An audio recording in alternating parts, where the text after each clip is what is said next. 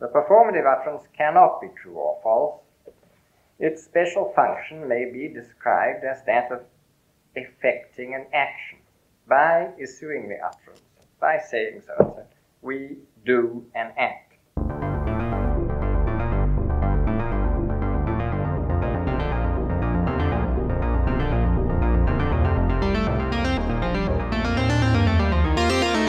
Wir schaffen das.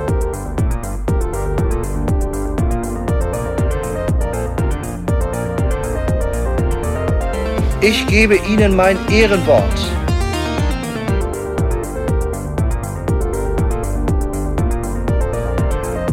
Ich liebe doch alle.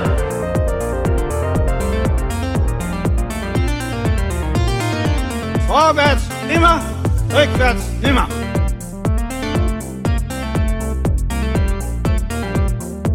Vielleicht werde ich auch mal eine interessante politische Person in diesem Land. Könnte doch sein.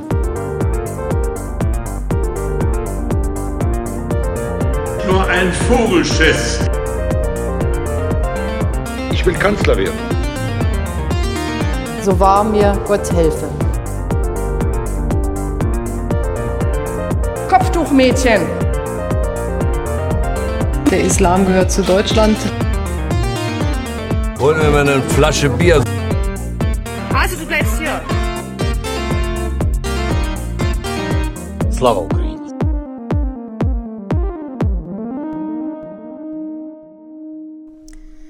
Herzlich willkommen zum Two-Wort-Podcast Nummer 12. Es begrüßen euch Sandra. Noah. Und aus den locker bewaldeten Savannen und offenen Bergwäldern Asiens und Afrikas Joachim. Äh, Savannen, seit wann äh, gibt es am Rhein Savannen? Oder äh, ich dachte, du seist in Heidelberg? Ja, ich bin ich auch, aber ich konkurriere hier leider äh, mit Halsbandsittichen um äh, circa 12 Quadratmeter Balkon. Und deren natürliches Habitat sind eben die bewaldeten Savannen und offenen Bergwälder Asiens und Afrikas. Aha. Und natürlich Nee, die Rhein-Neckar-Region, inklusive meinem Balkon, Ah. ja. Und in sich in dessen Wandverkleidung halt äh, brüten sie. Ja, super. Hm, okay. Könnt euch nicht vorstellen, wie laut die schimpfen, wenn man es wagt, auch nur den Balkon zu betreten. Und es kann durchaus sein, dass wir Spuren von Halsbandsittich in diesem Podcast hören werden. Wahnsinnig. Nur zur Vorwarnung für unsere Hörerinnen und Hörer. Gut, gut, wir werden damit leben können. Okay. Ja, unsere Themen heute äh, sind, wer schreibt richtiger? Jungen, Mädchen, einsprachige oder mehrsprachige? Von Hitler bis Martin Luther King. Terroranschläge verhindern durch Sprachanalyse. Und kann es die KI richten? Hassrede, linguistische Wünsche und die Möglichkeiten der Technik. Kommen wir zur, zu, zu den Neuigkeiten oder Kuriositäten aus der Presse. Was habt ihr da gefunden? Ja, ich habe einen Zeitungsartikel ja, äh, gelesen, den, den ich äh, natürlich, der, also es ging natürlich durch äh, die ganze Presse, aber ich habe äh, einen Artikel aus der Jüdischen Allgemeinen äh, verlinkt äh, und äh, darin geht es um äh, Äußerungen von Elon Musk zu äh, George Soros. Denn es ist so, dass George Soros ist ja auch Finanzinvestor und er hat seine sämtlichen Tesla-Aktien abgestoßen. Und daraufhin hat natürlich Elon Musk konnte es nicht lassen und hat äh, daraufhin äh, eine, äh, ja, äh, zumindest fragwürdigen Twitter-Vergleich gepostet. Nämlich, er hat gesagt, Soros reminds me of Magneto. Und wer ist Magneto? Also wir sagen jetzt einfach Magneto, weil ich glaube, äh, die große Fanbase in Deutschland wird wahrscheinlich mehrheitlich Magneto sagen. Magneto ist also einer äh, der äh, ja, Superhelden aus äh, äh, der Comic-Welt. Äh, Noah, du, du kennst dich da ein bisschen aus, oder? Ja, also durch meine Kinder kenne ich Marvel komplett. Ach so. Aber nur, nur die Filmwelt, leider nur die Filmwelt. Ich verstehe. Ja, Magneto, wie der Name so sagt, äh, ist natürlich äh, jemand, der sozusagen seine Superkräfte beziehen sich eben auf Magnetismus und die Fähigkeit zur Manipulation von Strom. Und ähm, äh, es ist eben interessant, dass der Vergleich insofern ja, was heißt passend ist, ne? also insofern, dass es eine Analogie gibt, als Magneto äh, eben Holocaust-Überlebender ist und diese, äh, diese Erfahrung ihn eben bis heute stark beeinflusst. Ja, und Elon Musk vergleicht dann eben Soros, George Soros, der eben auch Holocaust-Überlebender ist mit dieser Figur. Allerdings äh, ist äh, äh, Magneto eben eher einer der kann man sagen, der Bösen. Ja? Und Elon Musk hat nochmal nachgelegt. Er hat dann gesagt, you assume um, they are good intentions. Also, ne, also jemand hat ihm halt geantwortet und äh, daraufhin und hat halt gesagt, naja, also äh, George Soros möchte ja eigentlich etwas Gutes für die Welt äh, erreichen äh, mit seinen Spenden beispielsweise und seiner Förderung von zivilgesellschaftlichen Projekten. Und daraufhin hat Elon Musk geantwortet, you assume they are good intentions, they are not. He wants to erode the fabric, the very fabric of civilization. Soros hates humanity. Hm. Also äh, ja, Soros hasst die, äh, die Menschheit und äh, es ist natürlich so, dass das tatsächlich ja, typische antisemitische Stereotype aufruft und das kritisiert natürlich auch der Artikel in der jüdischen Allgemeinen, wo äh, das eben auch klar formuliert wird und auch Politikerinnen und Politiker haben sich dagegen positioniert. Bist du noch auf Twitter, Noah? Ja, ja, ja, ja. Leider. Aber äh, das ist schon merkwürdig, oder? Also ich finde irgendwie, also wenn der Besitzer solche Aussagen tätigt, seine eigene Plattform dazu nutzt, äh, maximale Aufmerksamkeit zu generieren. Und dann, ja, also ich verstehe es immer weniger, dass Leute dazu beitragen, dass, dass diese Plattform lebt, floriert und äh, dass mit jeder eingeblendeten Werbung, die man sich da anschaut, ja, äh, die Person auch noch äh, ja, Einnahmen generiert finde ich immer da unverständlicher. Da hast du recht. Mhm. Hm. Das, äh Wir können auch einfach zum nächsten Thema gehen. Ich, genau, zum nächsten Thema gehen.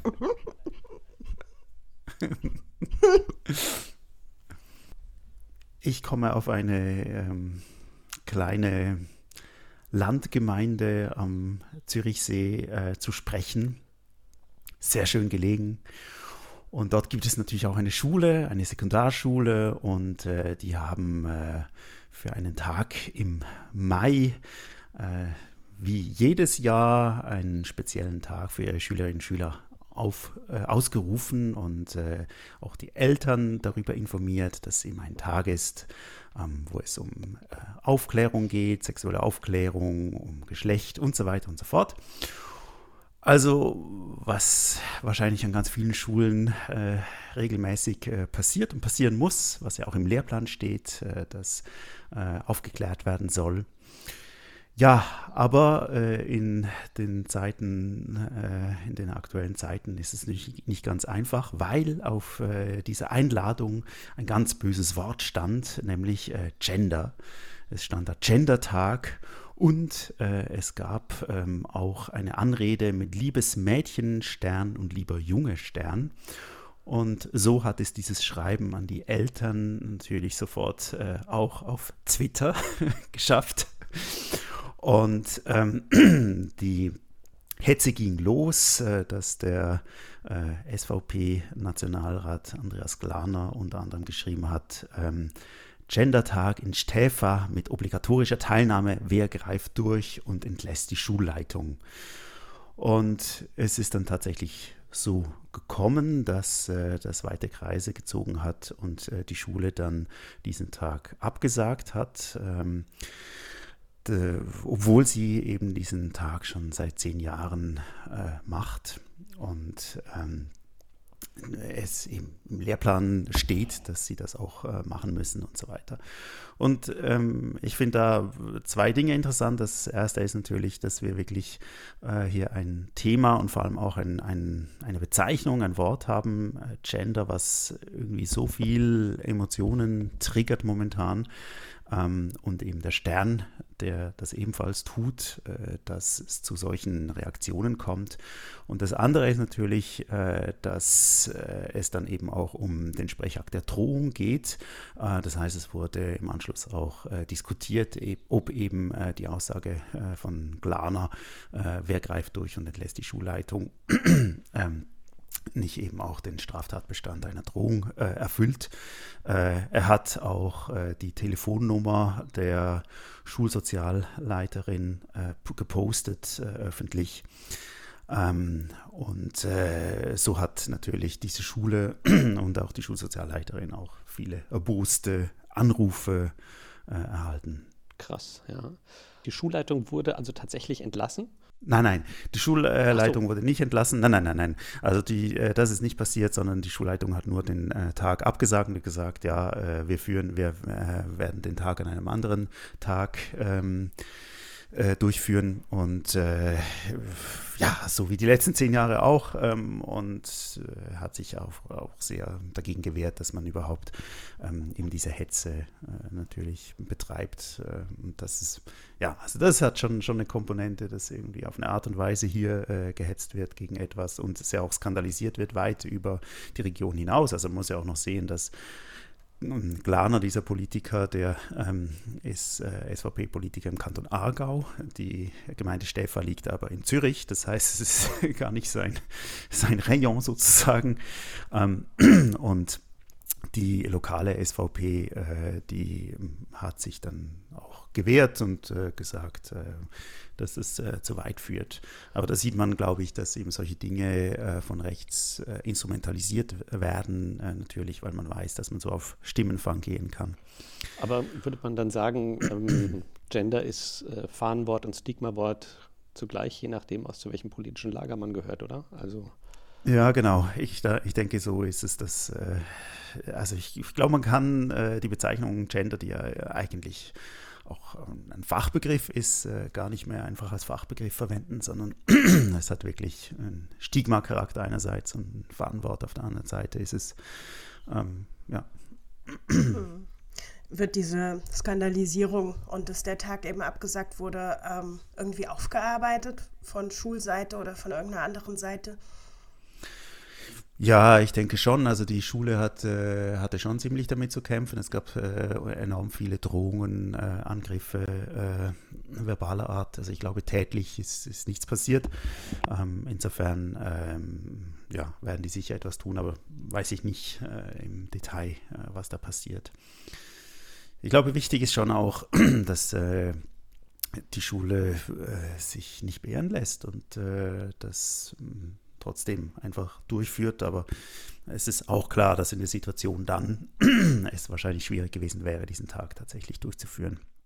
In dieser aufgeladenen Situation. Sollte man dann das Wort vermeiden und einen anderen Ausdruck wählen, um äh, solche Skandalisierungen in Zukunft zu vermeiden? Oder sollte man darauf bestehen, dass das Wort gebraucht werden sollte? Was, was meint ihr da? Das ist eine gute Frage. Also mein, eine, eine Reaktion äh, war äh, auch der Gemeinde, dass sie gesagt haben, ja, also äh, der äh, Tag an für sich äh, ist super, der Gender-Tag, da halten wir ja dran fest, das ist wichtig, aber es, es sei ein Fehler gewesen, ähm, den äh, Gender-Stern zu verwenden, der sei ja eben gar nicht erlaubt und nicht orthografisch korrekt, erstens, und zweitens sei es ein Fehler gewesen, ähm, dass ähm, ähm ich glaube, was war es jetzt, ein Transzeichen, ähm, also quasi äh, bestimmte äh, Symbole, äh, ein bestimmtes Symbol zu verwenden auf dem Einladungsschreiben. Und äh, das, ich meine, da geht halt auch schon wieder so viel schief, dass, also diese Diskussion, dass der Genderstern orthografisch nicht korrekt sei. Meiner Meinung nach ist es ja gar keine Frage der Orthographie. Äh, und da hat die Orthographie gar nichts dazu zu sagen, ob man einen Stern, Stern verwendet oder nicht. Ähm, aber da wird natürlich auch wiederum Rechtschreibung instrumentalisiert für einen ganz bestimmten äh, Zweck, eine bestimmte Meinung durchzudrücken. Ja. Tja, interessant. Wird uns noch weiter verfolgen, das Thema, denke ich. Aber zur Schreibung hat ja auch Sandra was vorbereitet. Ähm, erstmal zum Textverständnis.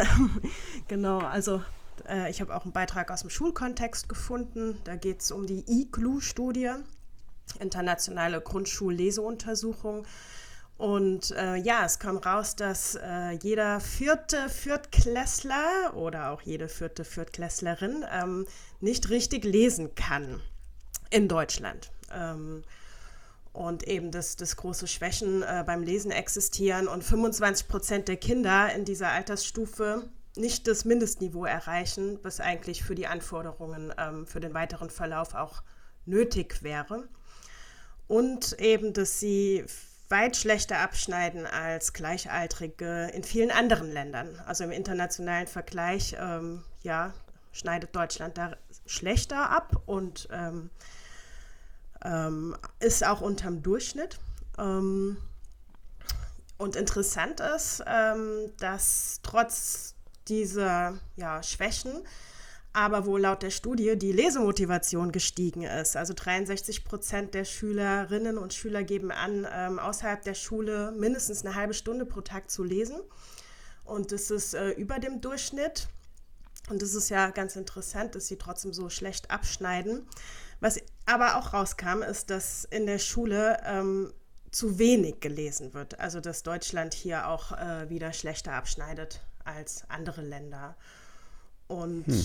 ja, die Ursache ähm, ist, ist so ein bisschen unklar. Also manche führen das eben auch auf die Corona-Pandemie zurück. Ähm, andere sagen aber auch, dass dieser Negativtrend schon vor Corona war und dass die Lehrkräfte ja mit heterogenen Klassen zu tun haben und dafür nicht richtig ausgebildet sind ähm, und eben vielfältige Herausforderungen haben. Und ähm, ja, darüber wird jetzt äh, philosophiert, woran das liegen kann und was man tun kann. Und was ich auch ganz interessant fand, ist, dass, ähm, dass die Studie auch zeigt, dass sich die ja, sozialen Verhältnisse, ähm, also dass dieser Faktor sich kaum geändert hat. Also der ist immer noch verantwortlich für äh, Lesekompetenz und dass Kinder aus sozioökonomisch benachteiligten Familien eben häufiger Schwächen beim Lesen haben. Und ja, dazu gibt es natürlich ganz viele Stimmen, auch aus der Politik, die sagen, das ist total alarmierend und es ist ganz wichtig, dass wir jetzt hier den Fokus drauf setzen und eine bildungspolitische Trendwende gefordert wird. Ähm, und dass die Bundesländer jetzt hier endlich mal zusammenarbeiten müssen und nach wirksamen, nachhaltigen Lösungen suchen müssen. Ja, und in anderen Artikeln, also, also dieser Artikel ist jetzt äh, aus der Tagesschau, aber in anderen Artikeln, auch in der Bildzeitung, wird zum Beispiel gefordert, dass ähm, Englisch als Schulfach jetzt aus der Grundschule eher eliminiert werden soll und dass man sich wieder auf Deutsch und Mathe und die, die Grundthemen fokussieren soll. Dann, ja, genau. Naja, ja, also. Gro großes Thema. Also, das heißt eigentlich, also es ist eigentlich lustig, dass, also jetzt das letzte, was du gesagt hast, äh, wieder mehr Deutsch und Mathe mhm. statt Englisch. Also, äh, ich wollte gerade sagen, also weniger MINT und äh, mehr Sprachen. Also, man kann es ja auch so äh, sehen, dass man sagen würde, ähm, das zeigt, äh, dass Lesen in, äh, total wichtig ist und eigentlich egal, ob auf Englisch oder auf Deutsch oder auf Französisch, Hauptsache lesen ähm, und weniger Mathe. Aber man kann es natürlich auch so, so, dann drehen, dass man sagt, ja, mehr Deutsch, weniger Englisch und äh, auch und fairerweise muss man aber sagen, dass natürlich äh, Grundschulenglisch, da wird nicht viel gelesen. Und ja. äh, es ist tatsächlich fragwürdig, ob äh, man so früh mit dem Englischunterricht anfangen muss. Äh, und ja, insbesondere in der Intensität, äh, in der der Englisch unterrichtet wird ist das mitunter schon fragwürdig. Also ich rede jetzt nicht nur über Deutschland, sondern ich kann auch äh, in Japan kann ich nur sagen, das ist natürlich einfach was, was da in der Grundschule gemacht wird in Englisch bis zur vierten Klasse, ist, ist lachhaft. Also das kann man in, in einer Woche, würde ich fast sagen, Intensivkurs ähm, in höherem Alter locker nachholen. Ne? Also ähm, insofern äh, kann ich das, äh, die Kritik so ein bisschen nachvollziehen. Ähm, das ist natürlich nicht das Allerheilmittel, aber ich stimme dir zu. Lesekompetenz ist für alle Fächer zentral. Ne? Das ist eine ganz mhm. zentrale Kompetenz und ohne die die, geht es nicht und das ist natürlich gar nicht gut. Ja. Also interessant finde ich noch die Frage, ähm, wie man dann Lesekompetenz überhaupt fördert und äh, ob das alles eben die Schule leisten kann. Also äh, wahrscheinlich ist ja ein äh, wichtiger Aspekt Leseförderung ganz generell. Das heißt, wenn man Lesekompetenz fördern möchte, dann muss die Schule einen Beitrag leisten, aber gleichzeitig muss es auch so sein, dass man dazu animiert wird, möglichst viel eben auch selber zu Hause zu lesen. Und äh, gehört ja auch dazu, wie man das Lesen erlebt, ähm, im, im, Familienalltag beispielsweise oder unter Peers. Mhm. Ja, auf jeden Fall. Also interessant fand ich da, dass die Lesemotivation ja eigentlich im, im Privatbereich irgendwie äh, steigt, ähm, aber es trotzdem diese Ergebnisse gibt. Ja. Und, und zum Englischen, äh, ja, ich meine, es wird halt in der Grundschule, so wie ich es mitbekomme, so, so, sind ja eher so Sprachspiele ne? oder, oder irgendwie Lieder und Gedichte, was ja auch, ähm, so glaube ich zumindest den meisten Schülerinnen und Schülern Spaß bereitet. Aber ja, also ein, ich finde, ähm, einen Einwand könnte man schon noch machen. Also Joachim, du hast natürlich recht und das zeigen ja auch Studien, dass äh, die Kompetenz, die tatsächlich vermittelt wird äh, in einer Fremdsprache, relativ marginal ist, wenn man bereits früh, ähm, auch schon früh beginnt, äh, weil man viel mehr äh, Stunden haben müsste, um dass tatsächlich was, was passiert. Ja. Aber vielleicht gibt es ja noch eine andere Funktion. Ähm, äh, davon. Ich finde, das Leben von Mehrsprachigkeit oder Erleben von Mehrsprachigkeit ist ja schon auch ein Wert für sich. Also das heißt, dass das Ziel nicht unbedingt sein muss, dass ich hinterher äh, schon ähm, einigermaßen Englisch kann, sondern dass ich erlebe, was es eben ist, in einer mehrsprachigen Welt zu leben. Ähm, und dieses Ziel aber müsste man natürlich auch nicht unbedingt mit Englisch erreichen, sondern könnte man natürlich mit irgendwelchen Sprachen, die vielleicht auch im Alltag eine wichtigere Rolle spielen als, als Englisch, äh, erleben. Ähm, ja, ja, sicher. Na, also ohne Zweifel. Ich glaube, da sind wir uns einig. Es geht einfach um die, die ganz einfach die Stundenzahl, die halt, die halt mhm. da ist. Ne? Ja, ja, und dadurch, klar. dass Englisch runtergesackt ist ähm, in die Grundschule rein, äh, wird natürlich woanders äh, eingespart im, und es wird nicht sozusagen die ja. Stundenzahl insgesamt erhöht sich kaum. Sage ich mal so. Ja. Ja, interessantes Thema. Ähm, wir, du hast jetzt aber auch noch ein, ein, Paper mitgebracht, das sich natürlich mit einer ganz ähnlichen Thematik beschäftigt. Sandra, willst du uns das mhm. auch vorstellen? Sehr gerne. Also es geht um ähm, die Rechtschreibleistung ein- und mehrsprachiger Schülerinnen, Fehlerraten und Fehlerarten. Das ist ein Paper von Caroline Ruppert und Adriana Hanulikova was im Druck ist, ähm, also noch nicht veröffentlicht, wird er bei einem Sammelband zu Mehrsprachigkeit und Orthographie bald erscheinen.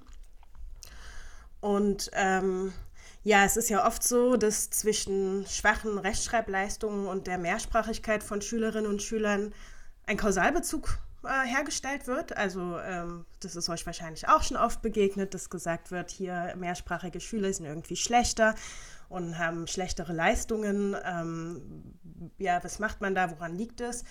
Ähm, und die Autorinnen ähm, sagen eben, und ich denke, das stimmt auch, ähm, dass sehr, sehr häufig äh, weitere Einflussfaktoren überhaupt nicht kontrolliert werden. Also weitere, also im statistischen Sinne, ne? dass irgendwie kein, das Alter nicht berücksichtigt wird oder ähm, auch wann jemand äh, eine Sprache gelernt hat, eine weitere Sprache oder auch ähm, Geschlecht sozioökonomischer Hintergrund und so weiter und dass einfach da pauschale Aussagen getroffen werden.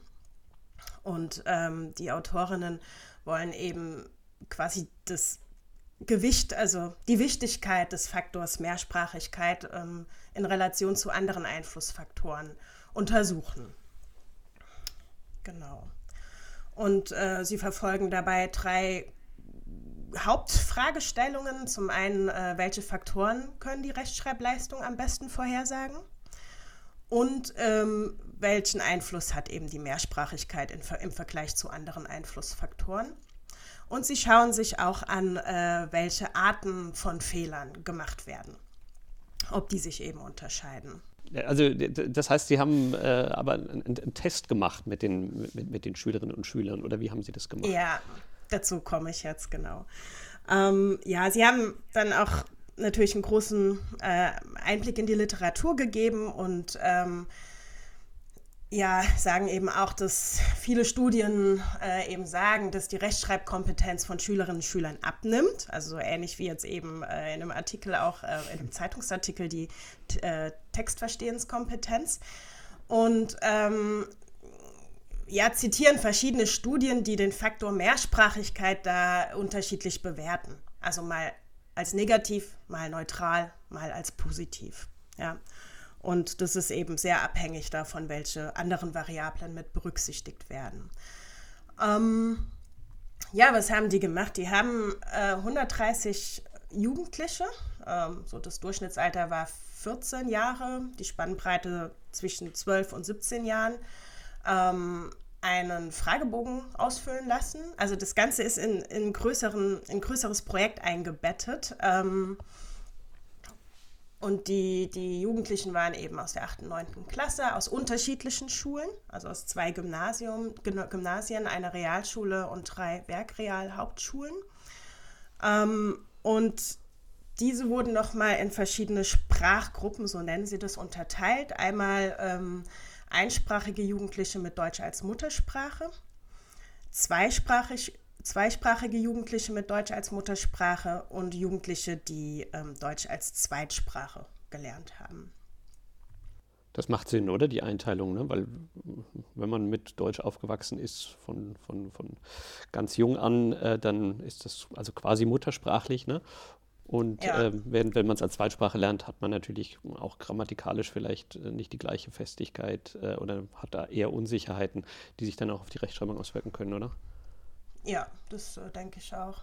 Genau. Und genau, Sie haben einmal, ich habe es gerade gesagt, so einen Fragebogen ausgefüllt. Da ging da es dann um sprachliche, schulische, soziale Hintergründe. Und das Experiment selbst ähm, war eine Sprachverstehensstudie. Und zwar sollten die ähm, Äußerungen transkribieren, also Äußerungen von einer Standardsprecherin. Ähm, das waren kurze Sätze. Ähm, das war auch mit Hintergrundrauschen versehen. Das hatte andere Gründe, die äh, in der größeren Studie äh, zu tragen kamen. Und ähm, ja, und die Aufgabe war, bestand darin, die Äußerungen aufzuschreiben. Die Instruktion hatte aber keine Hinweise darauf, dass es irgendwie um Rechtschreibung ging, äh, geht oder dass die die äh, korrekt aufschreiben sollten. Die Sätze waren ausgeglichen bezüglich Länge, ähm, Wortfrequenz und so weiter. Und sie waren semantisch sinnlos äh, um, um auch auszuschließen, dass äh, eben die Bedeutung irgendwie eine Rolle spielt. Also es waren Sätze wie ein Finger heiratet einen Kindergarten. Aber äh, darf ich mal kurz einhaken? Ich finde, das, das Setting schon noch, äh, schon noch speziell. Also, ähm, wenn ich so mit meinen Kindern spreche, die zwar noch ein bisschen jünger sind, aber dann fällt mir auf, dass ähm, beispielsweise die Frage, wie wichtig Rechtschreibung ist beim Schreiben, extrem vom kommunikativen Zweck äh, abhängt, äh, von der Textsorte, die sie produzieren, vom Kontext und so weiter. Also ähm, ich glaube, dass die Anweisung und, und der, der Kontext, in dem Schreiben passiert, extrem stark beeinflussen, wie wichtig ich Rechtschreibung nehme. Und vielleicht ist es auch etwas, was sich verändert hat. Ähm, ich meine, äh, ja, ist, nee, ich erkläre jetzt nicht warum. Keine Spekulation dazu. Ähm, aber ja, also ich finde einfach diese, diese, Kontextfaktoren, die beeinflussen doch, wie, mhm. wie, ernst ich überhaupt das Schreiben äh, nehme und auch wie ernst ich dann Orthographie äh, nehme, oder nicht? Ich, ich denke schon und äh, in der Diskussion zum Schluss ähm, wird es auch thematisiert. Also ähm, da wird auch der Vorschlag gebracht, dass man die Studie nochmal wiederholt ähm, mit der eindeutigen Instruktion, ähm, orthografisch korrekt zu schreiben. Ah. Und äh, also die Autorinnen äh, vermuten da auch äh, einen Zusammenhang oder, oder einen Einflussfaktor so ähm, und äh, thematisieren das auch in der Diskussion. Okay. Ja. Ähm, ich glaube, das hier ist so ein typisches Beispiel äh, also da wird nur am Rande drauf eingegangen, beziehungsweise wird es nur kurz beschrieben. Das ist so ein, so ein typisches Beispiel für eine Studie, die eigentlich äh, zu einem anderen Sinn und Zweck gemacht wurde mhm. und aus der man aber ähm, eben versucht, noch mehr rauszufinden. Aber das Design wurde, glaube ich, also ich bin nicht ganz sicher, es wird nicht so genau erklärt, wurde aber jetzt nicht ähm, auf diese Fragestellungen hin konzipiert. Das ist eine Art Sekundäranalyse, also. Genau, genau, das vermute ich, ja. Mhm.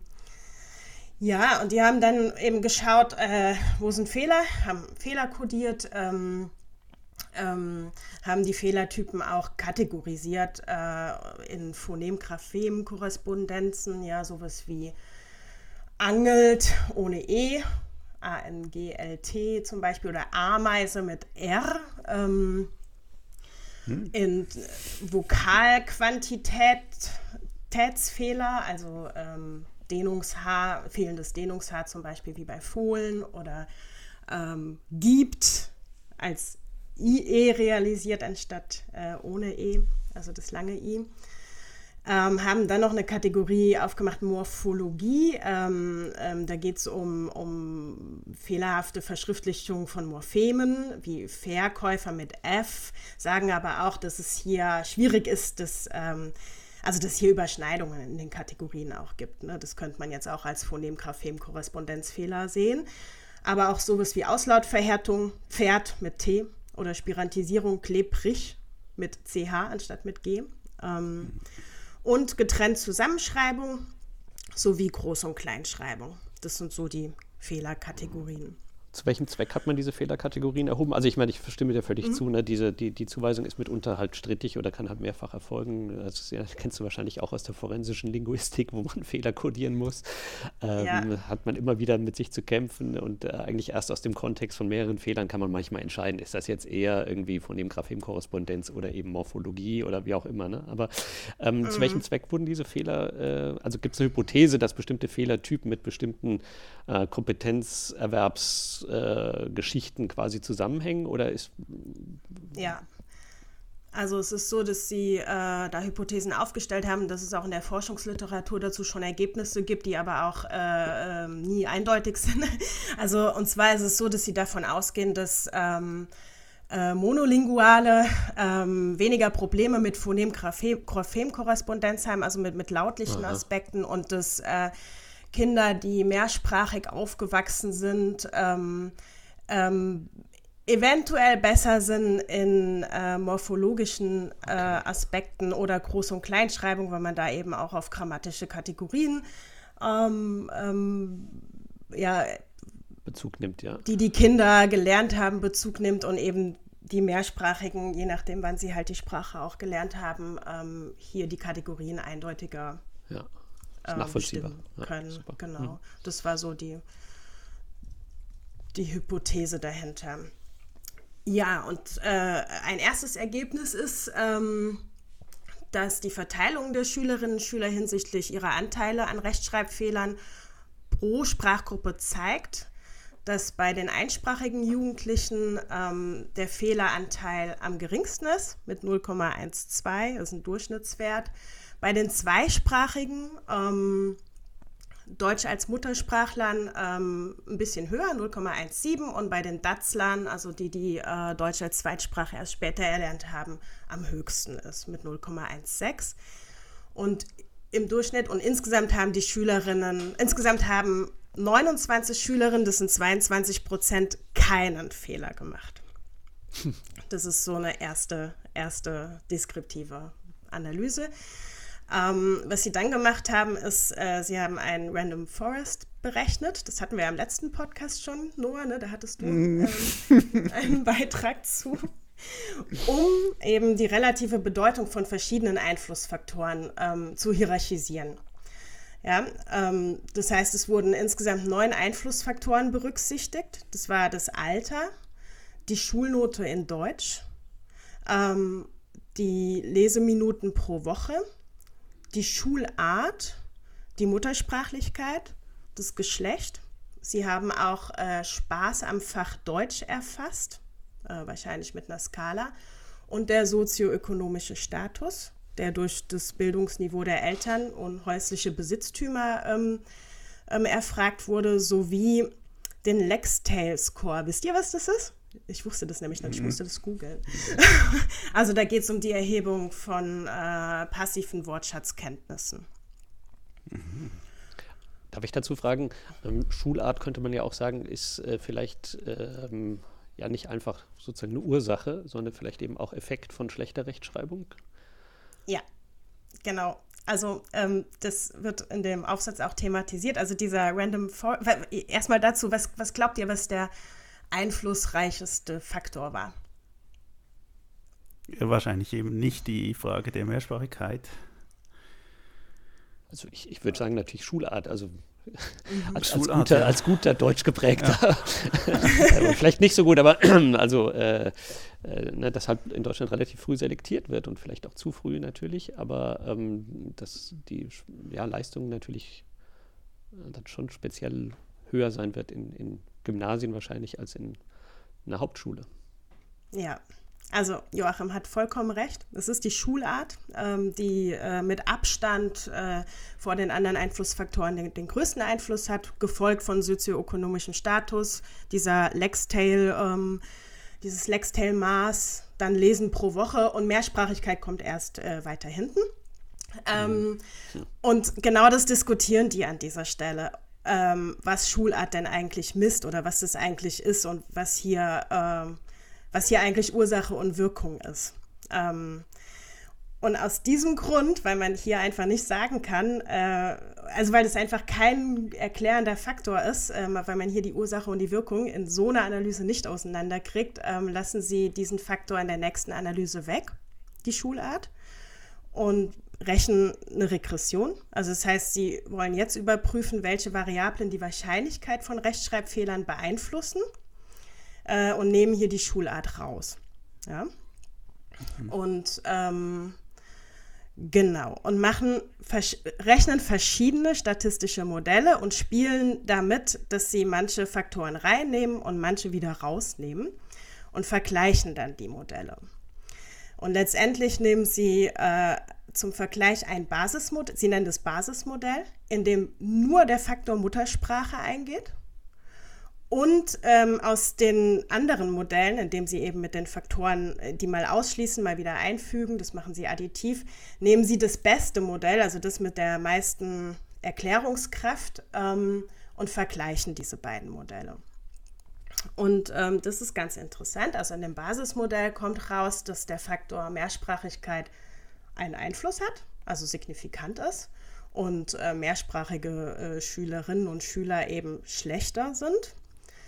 Ähm, würden Sie jetzt aber das andere Modell dagegen halten, wo auch Mehrsprachigkeit mit drin ist, aber auch viele andere Faktoren, ist es so, dass der Faktor Mehrsprachigkeit nicht mehr signifikant wird, also keinen Einfluss mehr hat. Dafür aber andere, ähm, nämlich äh, sozioökonomischer Status, das ist der stärkste Faktor in dem Regressionsmodell, und das Geschlecht der Schülerinnen und Schüler, also wie soll es auch anders sein, die Mädels sind besser als die Jungs.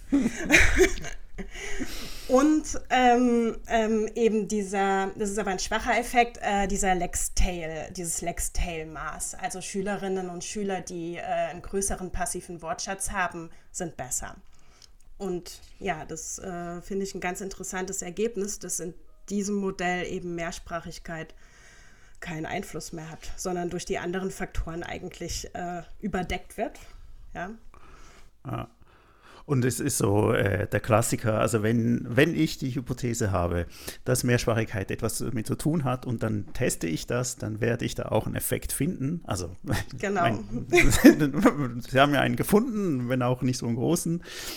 Aber ich habe dabei nicht bedacht, dass ja vielleicht andere Faktoren viel wichtiger sein könnten, um den Unterschied zu erklären. Und erst wenn man die mit einbezieht, dann sieht man das. Ja. Mich würde jetzt natürlich interessieren, ähm, Inwiefern hängen denn sozioökonomischer Status und Muttersprachlichkeit oder eben Nicht-Muttersprachlichkeit zusammen? Weil man könnte ja meinen, dass äh, Menschen, die migrieren, äh, und das hängt natürlich jetzt, je nachdem, welche Migrationsbestimmung so ein Land hat, ne? also in, in, Japan ist vielleicht anders als in Deutschland zum Beispiel, aber dass die eben äh, zunächst mal auf einem in der ersten Generation sozioökonomischen niedrigeren Status als der Durchschnitt der Bevölkerung starten und dass man sozusagen eine Verpappung von so Kategorien hat, äh, die ähm, äh, ja, also die, die, dann eben auch zu solchen Effekten führen. Also dass sozioökonomischer Status eine Hintergrundvariable wiederum für Migrationsgeschichte oder sowas äh, mhm. sein oder hätte, ne? könnte ja auch sein, ich, ich weiß nicht. Und damit natürlich wiederum mit Muttersprachlichkeit oder Nicht-Muttersprachlichkeit irgendwie verpappt ist. Wie, wie, wie, siehst du das? Oder wie sehen das die Autorinnen? Ja, also ähm, Sie haben leider äh, die ähm, Korrelation zwischen den Faktoren äh, also ich glaube, Sie haben sie gemessen, denn Sie sagen, dass Schulart sehr stark mit sozioökonomischem Status ja. äh, und auch mit, mit, mehr, mit dem Faktor Mehrsprachigkeit korreliert. Und das war auch mit ein Argument, äh, die Schulart auszuschließen. Ähm, ähm, zu der Korrelation der anderen Faktoren sagen Sie nichts. Also zumindest mal ist mir das gerade nicht in Erinnerung. Ähm, da ich aber den Eindruck habe, dass das methodisch sehr gut gemacht ist und die Autorinnen sich schon mit den statistischen Modellen auskennen, hm, denke ich, dass sie das getestet haben, weil ansonsten wäre es äh, für eine Regression auch wirklich schwierig, wenn man da Faktoren eingibt, die äh, hoch miteinander korrelieren. Ja, ich meine, aber Migrationsgeschichte wurde ja nicht gemessen in, in dem Sinne, oder? Also. Nee, nee, nee, nee, nee. Das ist auch schwierig. Nee, nee. Ja. Nee, nee, aber, aber Sie sagen ja zum Beispiel auch nicht, dass sozioökonomischer Status und Mehrsprachigkeit miteinander korrelieren. Das wäre so ein Hinweis auch mhm, darauf. Ne? Genau. Ja, ja ähm, ganz spannend. Jetzt vielleicht noch kurz zu diesen Fehlertypen. Ähm, also da ist es so, dass die Fehlerschwerpunkte in allen drei Sprachgruppen ungefähr gleich sind und es in allen drei Sprachgruppen rauskommt, dass ähm, die Groß- und Kleinschreibung die fehlerträchtigste Kategorie ist.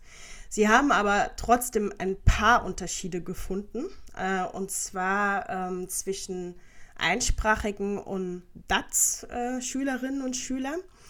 Ähm, und zwar waren die DATS-Schülerinnen und Schüler schlechter in der Kategorie Getrennt- und Zusammenschreibung und bei der Groß- und Kleinschreibung und auf der Ebene der Morphologie. Ach. Okay. Was äh, diese Hypothese eben widerlegt. Mhm, ne? genau. Also die Annahme war ja eigentlich, dass die DATS-Schüler in dem Bereich besser sind als die monolingualen oder die früh mehrsprachigen Kinder. Und ähm, sie haben noch herausgefunden, dass zweisprachige Deutsch als Muttersprach-Jugendliche, also die, die mit zwei Sprachen groß geworden sind, ähm, sich von den einsprachigen äh, bei den lauttreuen Schreibungen unterscheiden. Also zweisprachige Jugendliche ähm, sind bei der Phonem-Graphem-Korrespondenz äh, ein bisschen schlechter. Also das war ein überraschendes Ergebnis, ähm, ähm, dass die DATS-Jugendlichen eben in diesen eher grammatisch zuzuordnenden äh, Kategorien äh, schlechter waren als die anderen. Aber ja, äh, die Unterschiede sind nicht so groß. Was machen wir jetzt mit dem Ergebnis? Eine neue Rechtschreiberform. jetzt weiß man, welche Fehlertypen besonders groß sind. Und dann, ich meine, ich, man sagt immer, äh, die Leute müssen besser schreiben können, ähm, aber man kann ja auch die Rechtschreibung vereinfachen, so dass es einfacher ist, korrekt zu schreiben. Jetzt im Ernst? ja, also sie diskutieren das, sie diskutieren das natürlich auch, was man damit macht. Also die, die erste, ja, das erste Fazit äh, ähm, wäre, dass man äh, weggeht von dem, von der Fokussierung auf, auf, auf Mehrsprachigkeit als ähm, als Fehler sozusagen, als, als Hauptfehlerquelle, sondern man könnte jetzt auch sagen, dass man mehr den sozialen Hintergrund fokussiert und, und den in den Blick nimmt und das eben äh, die didaktische Aufmerksamkeit das mehr ähm, berücksichtigen sollte. Andererseits, äh, das sagen die Autorinnen auch, ähm, ist es auch sehr pauschal, einfach den sozialen Hintergrund als ähm, Haupteinflussfaktor zu fokussieren.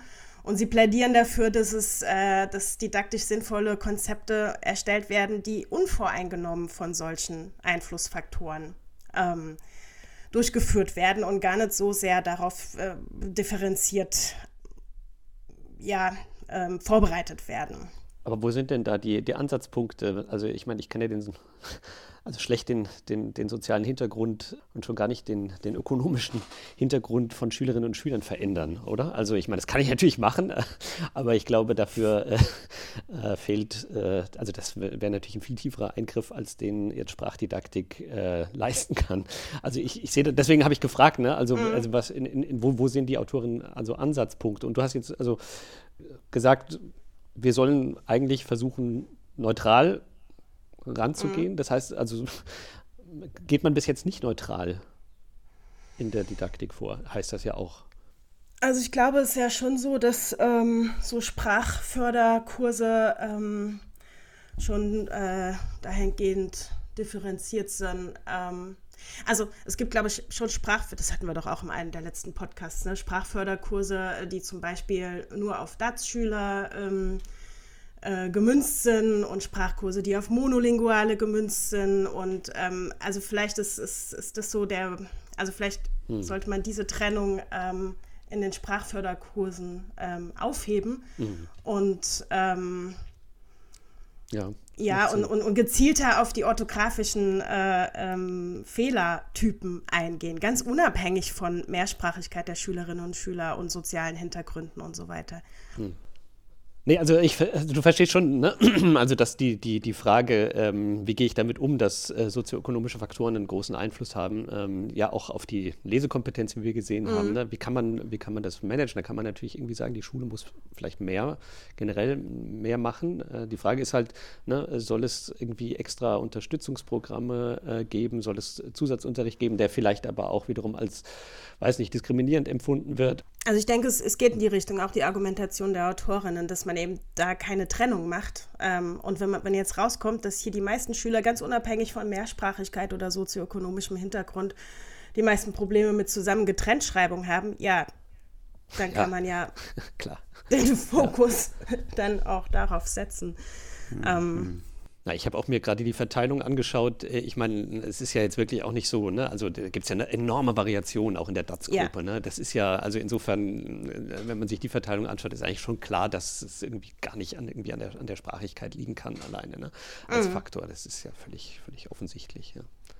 Das denke ich auch. Was man auch äh, noch dazu sagen muss, das ist mir aufgefallen, also die, ähm, die Regressionsmodelle, äh, wenn man sich da die, die Aufklärungs- Rate, also das R-Quadrat, anschaut, dann ist es so, dass bei diesem Basismodell, also wo nur Muttersprache als Faktor eingeht, ähm, das muss ich selber nochmal gucken, 0,02 Prozent aufgeklärt werden. Das ist eigentlich nichts, mhm. ja. Also mhm. ähm, ja. Und ähm, in dem anderen Modell, wo eben auch die anderen Faktoren eingehen, sind es 12 Prozent. Mhm. Und ähm, da ist also das ist ja machen. auch da ist noch viel zu tun. Ja. Ich meine, es kann halt wirklich sein, ähm, dass die Faktoren, die das beeinflussen, noch gar nicht gefunden wurden. Ne? Mhm. Ähm, also sie, sie, sie geben auch ein Conditional R-Quadrat ein. Das ist bei 37 Prozent. Das bedeutet, dass ganz viel, also die haben die ähm, die einzelnen Schülerinnen und Schüler als Random Factor eingegeben und auch die einzelnen Sätze. Äh, und das bedeutet, dass ganz viel auch individuell an den Schülerinnen und Schülern oder auch an den Sätzen liegt. Ähm, und ja, und sie thematisieren das auch mit den anderen Einflussfaktoren. Also sie schreiben auch, äh, dass in Folgestudien vielleicht auch Einfluss der Lehrwerke berücksichtigt werden sollte oder auch die Unterrichtsmethode, die fachliche Expertise des Lehrpersonals und so weiter. Also das sind alles Faktoren, die auch in dieser Studie noch nicht kontrolliert sind. Aber ich finde es methodisch trotzdem sehr, sehr gut gemacht mhm. und ähm, mhm. das, das könnte so Modellcharakter haben. Ähm, wenn man eben auch noch andere Faktoren mit erhebt. Ja, also dieser, äh, wie heißt der, Lex-Tail-Faktor, äh, mhm. ähm, der repräsentiert ja, wenn ich das richtig verstehe, so ein bisschen ähm, wahrscheinlich, wie viel ich lese. Mhm. Und also wenn man die Verbindung wieder macht äh, zur Newsmeldung eben über äh, die Viertklässler, Innen und das Lesen, dann ist das ja vielleicht schon auch noch ein Faktor, äh, eben wie viel gelesen wird und dass das wiederum auch hilft, ähm, äh, die Rechtschreibregeln besser, ja, besser folgen zu können. Wo, wobei sie äh, die äh, Stunden äh, pro Woche, also wie viel die Kinder in der Woche lesen, mit aufgenommen haben in das Modell ah, und das hat, kein, ja. das hat keinen, hat keinen, keinen signifikanten Einfluss ja. gehabt. Ja. Okay. No. No. Genau. Es kommt halt ja. auch darauf an, was man liest, gell? Ja. Mhm. Twitter zum Beispiel. Kann man tolle Schimpfwörter nehmen, aber da werden wir später wahrscheinlich noch was dazu hören, glaube ich. Gut, gut. Wollen wir zum nächsten Thema, zum nächsten Paper? Sehr gerne. Ja, es geht auch hier um die äh, ja, Indizienwirkung von Sprache, nämlich können wir Terroristinnen und Terroristen, künftige Terroristinnen und Terroristen an ihrer Sprache erkennen. Also ein total relevantes Thema. Es geht äh, wirklich darum, äh, dass die Linguistinnen und Linguisten, dass wir ähm, ja, in die Lage versetzt werden, beispielsweise durch die Lektüre von Twitter, dort Menschen zu identifizieren, die mit äh, einer gewissen Wahrscheinlichkeit äh, demnächst einen Anschlag verüben werden. Und ich äh, dachte, wir fangen mal, wir lesen mal zusammen einen Text, ihr beiden, und ihr sagt mir, wo ihr da irgendwie Ansatzpunkte seht, ähm, äh, dass hier eventuell es sich um Personen handeln könnte, die äh, in Zukunft Gewalt gegen Sachen oder gegen Menschen ausüben werden. Ähm, ich, ich, lese mal vor. Ist das okay? Ich lese immer einen Absatz und ihr sagt bitte, mir dann, bitte. oh ja, das. Hm, okay? Mhm. Gut, also. Wir verstehen uns nicht als bloße in sich hinein konsumierende Masse. Ganz im Gegenteil. Wir sind kritische und vor allem mündige Menschen, denen niemand das Denken und das Anprangern herrschender Missstände verbieten kann und wird. Wir sind nicht nur Konsumenten in einer Gesellschaft voller kommerzieller Events, wir sind die Menschen und wir sind die Gesellschaft. Keine Terrorgefahr. Ganz klar. Das war nur der erste Absatz. Aber seht ihr da Ansatzpunkte für äh, extreme Ideologien, für Radikalisierung? Also die Formulierungsweise, also dass, dass, äh, dass im ersten Satz ein, eine Verneinung eigentlich kommt, was wir alles nicht sind. Und auch, äh, dass eigentlich, ich glaube, fast jeder Satz mit wir anfängt. Mhm also ich weiß es gar nicht genau, wie ich es erklären soll, aber ähm, dieser Aufbau deutet ja schon auf eine starke Argumentation hin, die jetzt kommen soll.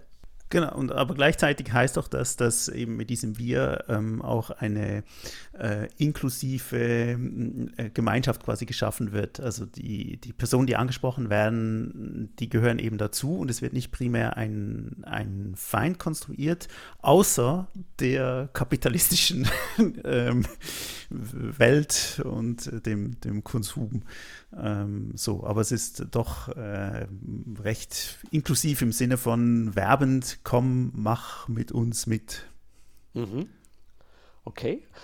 Ich lese den zweiten Absatz. Es ist wichtig, eine starke Gruppe zu schaffen, die aus ähnlich denkenden und fühlenden Menschen besteht, die gegen alle äußeren Einflüsse zusammenhält und die ihre Ideale und Träume versucht zu leben und zu verwirklichen. Eine Gruppe, die noch Werte hat und auf diese achtet, während in der heutigen Gesellschaft Schlagwörter wie Freundschaft, Treue und Ehrlichkeit von Wörtern wie Gewinnoptimierung und Effizienz verdrängt werden. Wir haben mit unserem Leben mehr vor, als nur Arbeitsknechte im großen Zahnrad des Systems zu sein. The Matrix has you. Ja, sie hat uns schon alle längst eingefangen. Dennoch versuchen wir auszubrechen und einfach zu leben, zu fühlen. Sekte. Also das ist lexikalisch schon sehr aufgeladen. Kannst du Beispiele geben? Also, oder äh, was meinst du mit lexikalisch aufgeladen?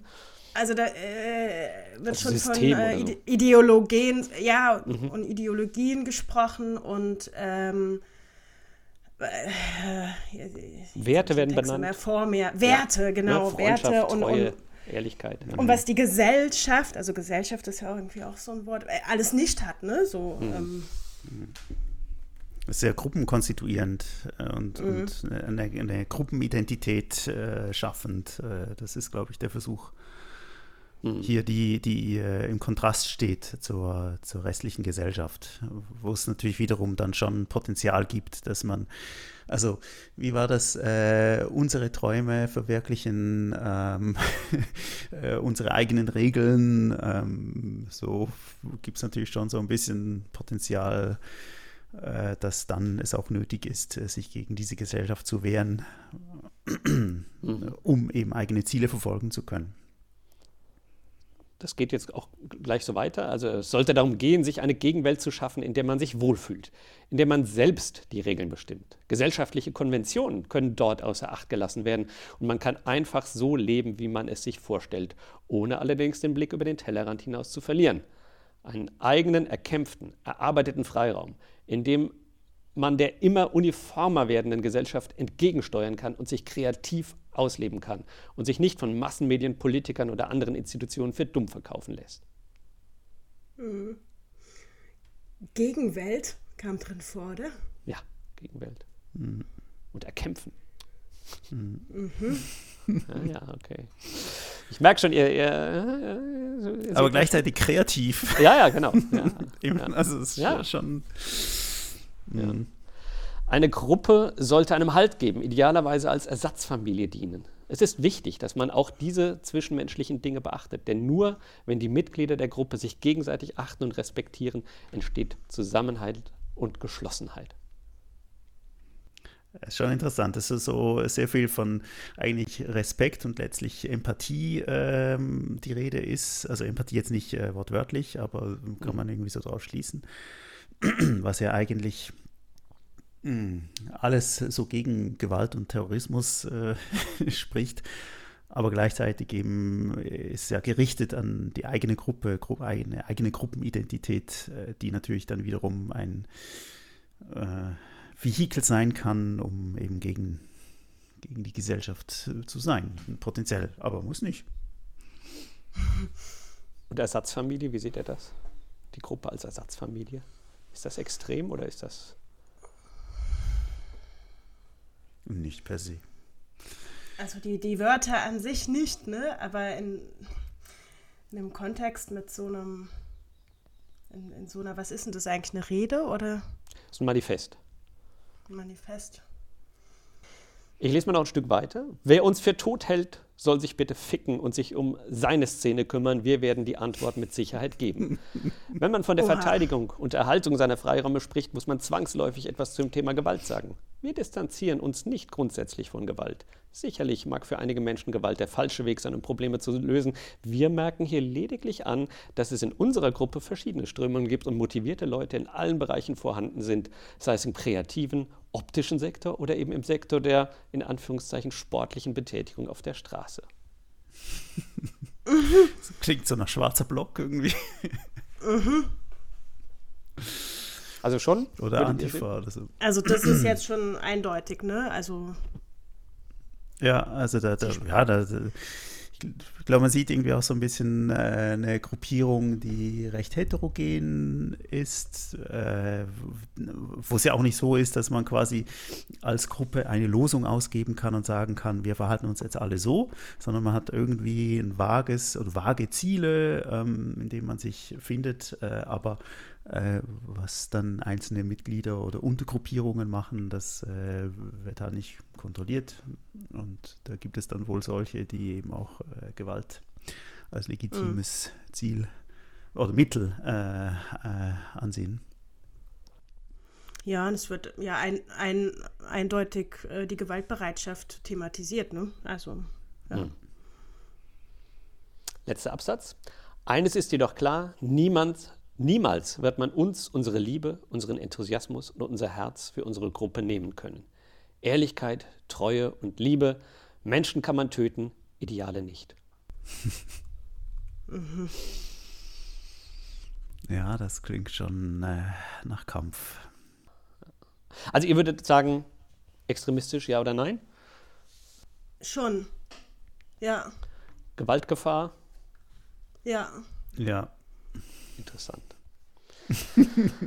Okay, also genau um das geht's. Äh, also in diesem Text, ähm, äh, es geht um Radikalisierung, ja, ähm, Radikalisierung als extremes, äh, extreme ideologische Überzeugung. In der Radikalisierungsforschung ist es ja oft so, dass es sowohl auf Personen, Einzelpersonen als auch auf Gruppen angewendet wird. Und meistens ist es ein Prozess, der sozusagen ja, in einer Person oder in einer Gruppe abläuft, die sich quasi selbst radikalisiert. Ne? Also ne, kennt man auch in so Formulierungen wie hat sich radikalisiert, äh, beispielsweise durch das Studium von Texten und so weiter. Es gibt natürlich auch ein anderes Radikalisierungskonzept, das eher sagt oder das eher einen dialogischen Ansatz hat, dass nämlich Radikalisierung immer betrachtet werden muss als eine Auseinandersetzung mit Mainstream-Politik und mit Freiräumen, die die sich radikalisierenden äh, kriegen oder nicht. Also auch das gibt es, das spielt aber in dem Paper jetzt keine Rolle. Bei dem Paper handelt es sich um einen Text äh, mit dem Titel Is there a language of terrorists? Fragezeichen. A comparative manifesto analysis Studies in Conflict and Terrorism, da ist es erschienen und äh, der Text ist von Julia Ebner als Erstautorin, Chris Cavanaugh und Harvey Whitehouse. Ähm, die sind alle mehr oder weniger affiliiert mit dem Department of Anthropology and Museum Ethnography der University of Oxford. Ähm, Julia Ebner ist dort zumindest verzeichnet noch als Doktorandin ähm, und forscht aber auch am Institute for Strategic Dialogue in London ähm, äh, sowie am Center for the Study of Social Cohesion an der Universität von Oxford zu Extremismus. Und äh, Harvey Whitehouse, der äh, quasi am Ende angesiedelt ist, äh, das steht ja immer so für den Supervisor, ähm, ist Director of the Center for the Study of Social Cohesion dort. Die Fragestellung ist eben äh, zu untersuchen, ob, ob man an Texten, an Manifesten wie sagt man, an Manifest, was ist der Plural von Manifest? Manifest, Manif man an Manifesten ja, ne? äh, äh, feststellen kann, ob äh, eine Gewalttat in Zukunft wahrscheinlich ist. Ja? Und ähm, die äh, haben aber einen ganz speziellen Ansatz, nämlich verfolgen sie so die, die Vorstellung, oder äh, sie gehen theoriegeleitet vor und sie gehen von der Theorie aus, dass Fusion plus Threat sowas hervorruft wie gewalttätigen Extremismus. Was heißt Fusion plus Threat? Äh, muss man vielleicht zunächst mal erklären. Identity Fusion ist mit Fusion gemeint. Da geht es also um Identitätsverschmelzung. Äh, also das heißt, dass man anders als bei der Identifizierung äh, geht es darum, dass man bei äh, Identity Fusion seine Identität mit der der Gruppe in eins setzt. Ja? Ähm, und das ist ein, ein, ein wichtiges äh, Gegenkonzept sozusagen ähm, zur Identifizierung, ja, weil äh, bei der Identifizierung ist es ja durchaus so, dass ja, individuelle Identitätsausprägungen äh, in dem Maße schwächer werden, werden, wie man sich mit der Gruppe identifiziert. Ja, also ich identifiziere mich mit einer Gruppe und dadurch wird mein, mein Ego verändert sich quasi, meine Selbst, mein Selbstbild, äh, während bei der Identitätsverschmelzung bin ich quasi die Gruppe.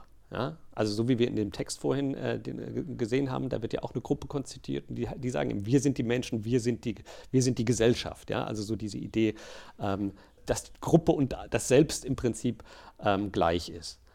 Also das ist die eine Dimension, die Sie untersuchen wollen, wo Sie sagen, ja, also statt Identifizierung ist die ja, Identity Fusion, die Identitätsverschmelzung mit der Gruppe ein wesentlicher Faktor, äh, der dazu führt, dass Menschen sich ja, selbst opfern auch für diese Gruppe und zum anderen eben auch äh, das Threat Model, also die Idee, dass ja, eine Bedrohung oder eine Bedrohungswahrnehmung der Gruppe ähm, einen weiteren Faktor bildet, der dazu führt, die Bereitschaft für die Gruppe zu kämpfen und zu sterben äh, zu erhöhen.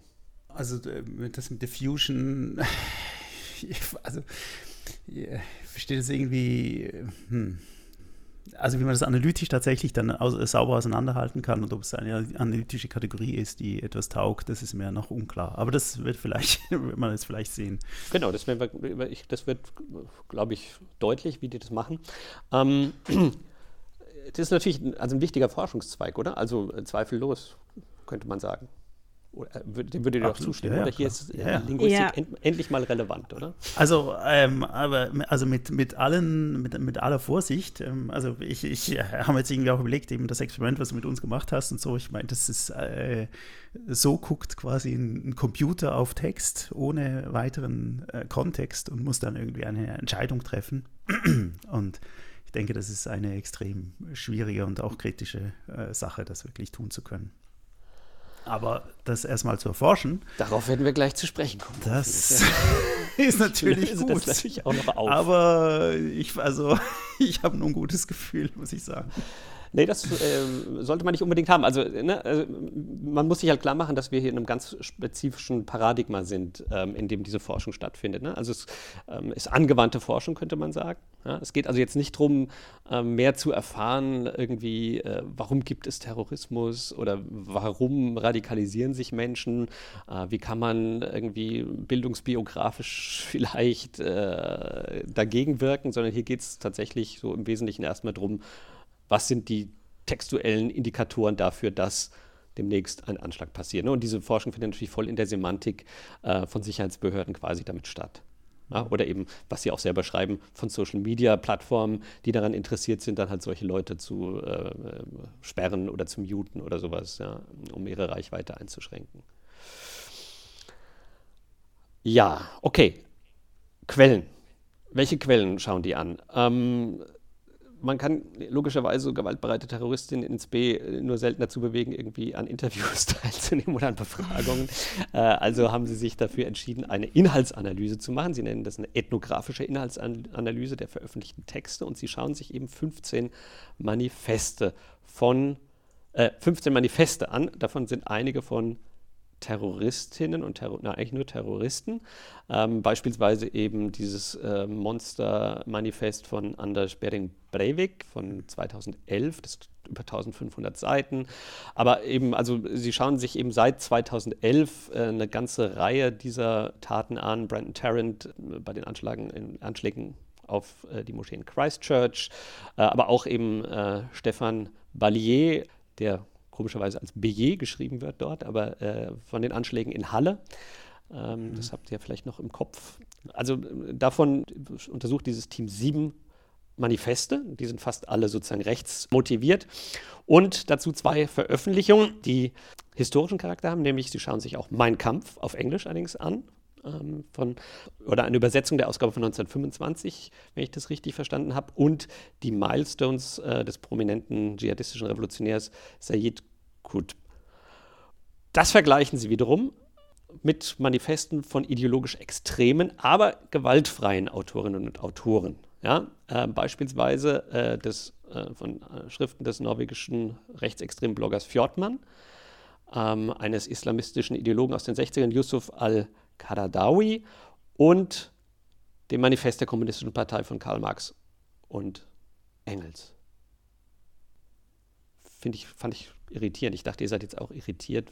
Aber gut. Und dann vergleichen Sie das noch mit ideologisch gemäßigten Manifesten äh, nämlich mit I Have a Dream des Führers, äh, also der Bürgerrechtsbewegung Martin Luther King, ähm, The Second Sex von Simone de Beauvoir und Our House is on Fire der Klimaaktivistin Greta Thunberg. Das sind die 15 das ist, extrem unterschiedliche Texte ist schon krass. Ich meine, Simon de Beauvoir und Thunberg. Schreiben ja. Sie denn was darüber, dass die Zuordnung, äh, also wie die Zuordnung gelaufen ist und, ähm, und ob das eindeutig war? Also kann man diese Manifeste alle eindeutigen Kategorien zuweisen? Diesen dreien? Ja, also bei den ersten, ähm, also äh, ganz klar, die sind Manifeste die von Terroristen, die dann auch danach Taten begangen haben, ne? oder mhm. im Kontext der Taten entstandene äh, Manifeste. Und dann hat man die beiden Veröffentlichungen, eben Mein Kampf äh, und dies, äh, dieses Manifest oder die Milestones dieses dschihadistischen Revolutionärs, sagt man oder sagen die, sind auch klar terroristisch gewaltbereit sozusagen, obwohl das, naja. Schwierig ist natürlich, das in, die gleiche, in den gleichen Kontext zu stellen, ne, weil sie ja sozusagen nicht im Kontext der konkreten Taten entstanden und veröffentlicht mhm. wurden, sondern eben als programmatische Schriften wohl eher. Diese erste Kategorie waren gewalttätig und die anderen sind eben gewaltfrei, aber extrem und gemäßigt. Ja, das ist äh, äh die Begründung. Ne? Und äh, eben I Have a Dream ist gemäßigt, während äh, Fjordmanns Schriften sind äh, eben extrem ich meine, ist schon klar, dass da natürlich ganz bestimmte, ne, also wie beim Extremismusbegriff generell, ist natürlich, äh, geht von der Normalvorstellung aus. Ne, von etwas, was von dieser Normalvorstellung abweicht, ist dann eben extrem. Ähm, und es ist schon, man fragt sich schon klar, warum nehmen die jetzt äh, ausgerechnet irgendwie Simone de Beauvoir, ja, warum nicht irgendwie Oswald Spengler oder Karl Schmidt, warum nehmen sie irgendwie nicht äh, rechte Denker, ja, warum nicht Ayn Rand, warum nicht, würden vielleicht Antikabbalisten sagen, warum nicht Friedrich von Hayek? Oder äh, warum nehmen sie nicht Thilo Sarrazin, Deutschland schafft sich ab, ab. Ja, also äh, irgendwie, also so die, die Rechte wird bei den ideologisch gemäßigten Manifesten ignoriert. Ähm, oder auch ernsthaft jemand, warum nicht Ulrike Meinhoff? Ja, äh, aus, mhm. könnte man gut vergleichen, die, die Kolumnen aus Konkret und die Texte aus der RAF-Zeit. Das wäre ja auch irgendwie interessante Vergleichsmaterialien. Ja, ich finde die Auswahl schon merkwürdig, ja. Ah, sie ist auch klein. Also ähm, gut, es kommt jetzt darauf an, was, äh, was sie jetzt für Analysen machen. Aber im Grunde genommen ist die Datenlage einfach relativ dünn. Weil das Problem ist ja, es, es hängt ja dann, also ist, ähm, du brauchst ja nicht einfach nur viele Wörter, sondern du brauchst ja viele unterschiedliche Texte von vielen unterschiedlichen mhm. AutorInnen, um wirklich äh, Sicherheit zu haben, äh, ob man nicht ähm, irgendeinen bestimmten Personalstil beschreibt. Da gebe ich dir zwar recht, du denkst jetzt aber, das geht automatisch hier um eine maschinelle Analyse, da geht es aber gar nicht Nee, drum. genau. Ja? Deswegen wollte ich fragen, ja. genau. Kommt natürlich darauf an, was man jetzt tut. Ja. Zum einen und zum anderen ist es so, naja, also so furchtbar viele äh, Anschläge mit Manifesten gab es jetzt ja natürlich auch nicht. Ja, und sie haben schon äh, seit 2011 die wesentlichen genommen. Wie gesagt, ich finde es so ein bisschen schwierig, das Manifest der Kommunistischen Partei, äh, ja, also mhm. ähm, äh, also ich, ich habe so ein bisschen Mühe, äh, auch die gemäßigten Manifeste und so ist alles äh, äh, ist natürlich sehr selektiv und geht halt von bestimmten Vorstellung von Normalität aus, sagen wir mal so. Ja? Ähm, und mhm. äh, dadurch, äh, äh, also was halt als ideologisch gilt. Also ne, gilt äh, I Have a Dream von Martin Luther King als ideologisch gemäßigtes Manifest oder ne, also und Ayn Rand dann nicht oder Karl Schmidt dann nicht. Ich, da habe ich so Mühe damit. Also es ist so ein bisschen ähm, ich finde das eine sehr merkwürdige Auswahl. Aber eben, ne, also äh, man sieht äh, auch aus welchem Kontext quasi, ähm, also was als irgendwie extrem beschrieben wird. Ja? Also wenn man heute I Have a Dream liest, ist es in keiner Weise irgendwie äh, ideologisch merkwürdig oder also eben nicht Mainstream, sondern es ist natürlich absoluter Mainstream. Ja? Aber, aber, aber äh, verstehe ich es richtig, dass die erste Kategorie ähm, äh, die vielleicht ja die eindeutigste ist, weil danach ja Anschläge passiert sind, die ist, die ist irgendwie aus, naja, aus, äh, äh, aus dem Kontext raus äh, definiert diese Kategorie, weil eben Anschläge passiert sind, haben sie diese Manifeste da einkategoris einkategorisiert. Und die anderen beiden, also gewaltfrei versus ideologisch gemäßigt, die sind doch eigentlich dann eher, die Kategorien sind aus, Inhal aus den Inhalten des Manifests motiviert. Oder habe ich es falsch verstanden? Nee, du verstehst genau richtig. Also ähm, das ist natürlich ja. ein Problem, klar, aber äh, und man kann natürlich auch vorhalten, das sind alles rechte Manifeste, äh, aber eben, äh, sie schreiben auch eben, die meisten, die sich erklärt haben in Manifesten, waren eben Rechtsterroristen. Ja? Also die drei mhm. Aspekte, die, die, sie nennen, sind, alle erklären politische oder ideologische Ansichten. Pff, jo. Alle behaupten mhm. eine Dringlichkeit ihrer politischen oder ideologischen Botschaft. Und drittens äh, die Ausrichtung auf ein öffentliches Publikum. Da hätten natürlich viel, viel mehr Texte drunter gepasst. Ne? Also. Ja. Aber gut. Okay. Methode, kommen wir zur Methode. Ähm, also Sie suchen in der Tat dann eben linguistische Indikatoren für äh, im Wesentlichen drei Dimensionen und zwar mit Hilfe einer ethnografischen Inhaltsanalyse, nämlich erstens Identitätsverschmelzung, wie ich schon genannt hatte, Gefühl der Bedrohung und die Billigung von Gewalt. Diese drei ähm, äh, Dimensionen versuchen Sie zu finden, indem Sie ähm, die Texte kodieren.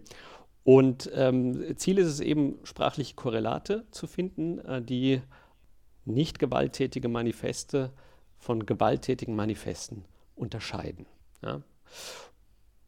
Und äh, die Hypothese ist natürlich, dass wir in der Kategorie der terroristischen oder im Kontext von Anschlägen verfassten Texte natürlich ganz besonders viele Indikatoren für äh, Identitätsverschmelzung, für gefühlte Bedrohung und für die Billigung von Gewalt finden. Und äh, jetzt kommen wir zur Operationalisierung. Also wie, wie, wie misst man das denn eigentlich? Ähm, also wie misst man eben Verschmelzung? Und da war eben interessanterweise Sprache, die sich auf gemeinsame Abstimmung, äh, Abstammung oder auf Verwandtschaft bezieht. Also Kinship. Mhm. Ne? Ihr erinnert euch vorhin, mhm. in dem mhm. Text war natürlich irgendwie Ersatzfamilie. Ja? Ähm, mhm. Das ist schon in der Nähe von, von, von gemeinsamer Abstimmung auf Verwandtschaft oder auch gemeinsame Erfahrungen. Im Gegensatz dazu wäre eben Identifikation diese äh, Benutzung von Personalpronomen, die wir ja auch gesehen haben, ne? wir und sie. Mhm. Ähm, das würden sie als Identifikation bezeichnen, aber ihnen geht es eben um Verschmelzung, also gemeinsame Erfahrungen und äh, Verwandtschaftsmetaphern. Das zweite sind gruppenfremde Entitavität. Noah, kannst du vielleicht kurz erklären, was Entitavität Aktivität ist. Nein, kann ich leider nicht. Ist doch schön, dass wir auch hier neue Wörter beibringen können. Äh, hervorragend. Also bei Entitativität geht es darum, äh, inwiefern sich eben eine Ansammlung von Individuen als kohärente soziale Einheit selbst fühlt oder wahrgenommen wird. Ja? Also ähm, die wird eben durch äh, die Verwendung von Wir gegen Sie-Narrative ähm, identifiziert, äh, auch äh, durch Sprache, die eine ganze Außengruppe beleidigt, dämonisiert oder eben entmenschlicht. Ne? Also ähm, haben wir ja zum Teil hier auch gesehen in dem Text. Also wir hatten eine starke Wir-Gruppe, aber wir hatten eben auch den Kapitalismus, die ne, Gesellschaft mit ihren komischen Normen, mit der man nichts zu tun haben will. Drittens ist die gruppenfremde Bedrohung, die manifestiert sich eben in Erzählungen über eine potenzielle Bedrohung der In-Group, dem Glauben auch, dass es Verschwörungen gibt äh, gegen die, äh, von einer Out-Group gegen die In-Group, und dass es vielleicht auch sowas geben kann wie eine unvermeidliche Auseinandersetzung, einen unvermeidlichen Krieg zwischen In- und Outgroups. Und äh, gewaltbefürwortende Normen äh, gibt es natürlich auch. Äh, also zunächst mal Beschreibung, äh, und das unterscheiden sie eben von ge äh, konkreter Gewaltandrohung. Ja? Ne? Und wir haben ja auch hier gesehen, äh, in dem Text, den wir diskutiert haben, war es ja auch, ne? die haben gesagt, die haben Recht, äh, Gewalt gerechtfertigt, aber sie haben sie nicht angedroht. Ne? Und äh, auch hier ist der Unterschied, ne? also irgendwie, dass man eben sagt, Gewalt ist gerechtfertigt, man verherrlicht vielleicht Gewalt oder man hat Märtyrererzählungen, ähm, es gibt eine Kriegermentalität oder sowas, das würden sie eben kodieren als gewaltbefürwortende Normen, während Gewalt, Gewaltandrohung als fünfte Kategorie wäre dann eben wirklich die Ankündigung von Gewalt oder Selbstopfern äh, durch Wörter wie Kill, Shoot, Hang oder Bomb oder sowas haben sie gesagt. Ne? Ich will jetzt nicht viel zu, zur Codierung sagen, ähm, nur die haben das methodisch sehr, sehr gut gemacht. Äh, die haben also wirklich eine intercode Reliabilitätsanalyse durchgeführt und ähm, äh, haben auch äh, hohe Beanstimmungswerte erzielt dann im letzten Durchgang, deutlich über 90 Prozent, was ein guter Wert ist natürlich. Kommen wir äh, in aller Kürze zu den Ergebnissen. Also, tatsächlich finden Sie, dass äh, in acht von neun Manifesten wo gewalttätige Selbstaufopferung äh, thematisiert wird oder die im Kontext von gewalttätiger Selbstaufopferung entstanden sind, dass wir tatsächlich ta äh, Verwandtschaftsausdrücke finden in diesen. Ja, bei Anders Bering Breivik heißt es beispielsweise, How many of your sisters have and will be raped by Muslims? Ja, also wie viele eurer Schwestern mhm. werden und so weiter und so fort. Ähm, das ist, äh, oder halten die Autorinnen und Autoren für das bemerkenswerteste Ergebnis. Ja? Also, äh, denn diese Indikatoren für Identitätsverschmelzung gibt es eben in den anderen Manifesten praktisch nicht. Ja? Aber Identifikation, die finden sich schon. Ja? Die finden sich in fast allen Manifesten, auch bei Beauvoir, Thünberg und Martin Luther King. Na, und insofern macht diese Unterscheidung, ja, macht natürlich, äh, ist, äh, also halten sie für ein wichtiges Finding. Ähm, Bedrohung, auch Bedrohung ist ein weit verbreitetes Merkmal in diesen gewalttätigen Selbstopferungstexten. Äh, acht von neun äh, der Manifeste enthalten äh, äh genau solche Referenzen, also irgendwie, dass äh, Europa vom Islam bedroht ist. Ihr erinnert euch natürlich auch an die Erzählung vom großen Austausch und so weiter, die in diesen Manifesten auch immer wieder auftaucht. Ähm, also auch das kommt vor, genauso wie Verschwörung einer Outgroup. Das ist also wir haben es ja auch vorhin in dem Text ein bisschen, äh, ist es angeklungen, äh, manipulative Medien, äh, Politiker, die uns alle belügen und so weiter. Ne? Also auch da, äh, sowas kommt immer wieder vor. Und natürlich äh, die Unvermeidlichkeit eines Konflikts, die kommt äh, auch deutlich häufiger in den extremen ähm, Manifesten vor als in den gemäßigten, aber ganz besonders häufig in diesen terroristischen, manifest-terroristischen Texten. Ja. Ähm, ähnlich ist es mit der Entativität äh, und der Rechtfertigung von Gewalt und Aufrufe zur Gewalt finden sich dann eben auch nur in, der, ähm, in den Texten von ähm, diesen manifest-terroristischen Manifesten. Ja. Das ist so äh, in aller Kürze äh, das Ergebnis. Ja? Äh, und äh, ja, also haben wir jetzt doch eigentlich ein relativ gutes ähm, äh, Merkmalsrepertoire, anhand dessen wir entscheiden können, ob Texte auf Terrorismus verweisen, oder? Also, also ich finde es mit der Identitätsverschmelzung und, und diesen Merkmalen mit Verwandtschaft und äh, dem Pronomen und so, das finde ich echt spannend. Also, das ist ein spannendes Ergebnis. Die anderen beiden Kategorien, also Bedrohung und Billigung von Gewalt war das, glaube ich, ne? Das mhm. ist irgendwie doch das ist doch, das ist doch, also natürlich findet man ähm, Billigung von Gewalt in, in Texten, die äh, nach denen eben auch äh, ein Gewaltanschlag passiert ist und in gewaltfreien Manifesten, also wenn man diese Kategorie schon vorher so festlegt, dann ist es doch logisch, dass man da keine Billigung von Gewalt findet. Also das ist irgendwie so ein bisschen, hm, ja, aber das andere, also mit der Identitätsverschmelzung und hier auch auf, auf, auch auf grammatische und semantische Kategorien ähm, einzugehen und die versuchen zu operationalisieren, das finde ich sehr spannend. Noah, dein Take. Hm. Also, ähm, ich kann mir vorstellen, dass man mit diesen Kategorien jetzt recht gut diese Manifeste äh, beschreiben und unterscheiden kann. Und die Frage ist jetzt ja aber, äh, was man damit tut. Das heißt, im Idealfall möchte man ja eine prognostische Kraft oder Möglichkeit haben und bei einem neuen Text sagen können, ähm, ob davon jetzt eine Gefahr ausgeht oder nicht. Ja. Und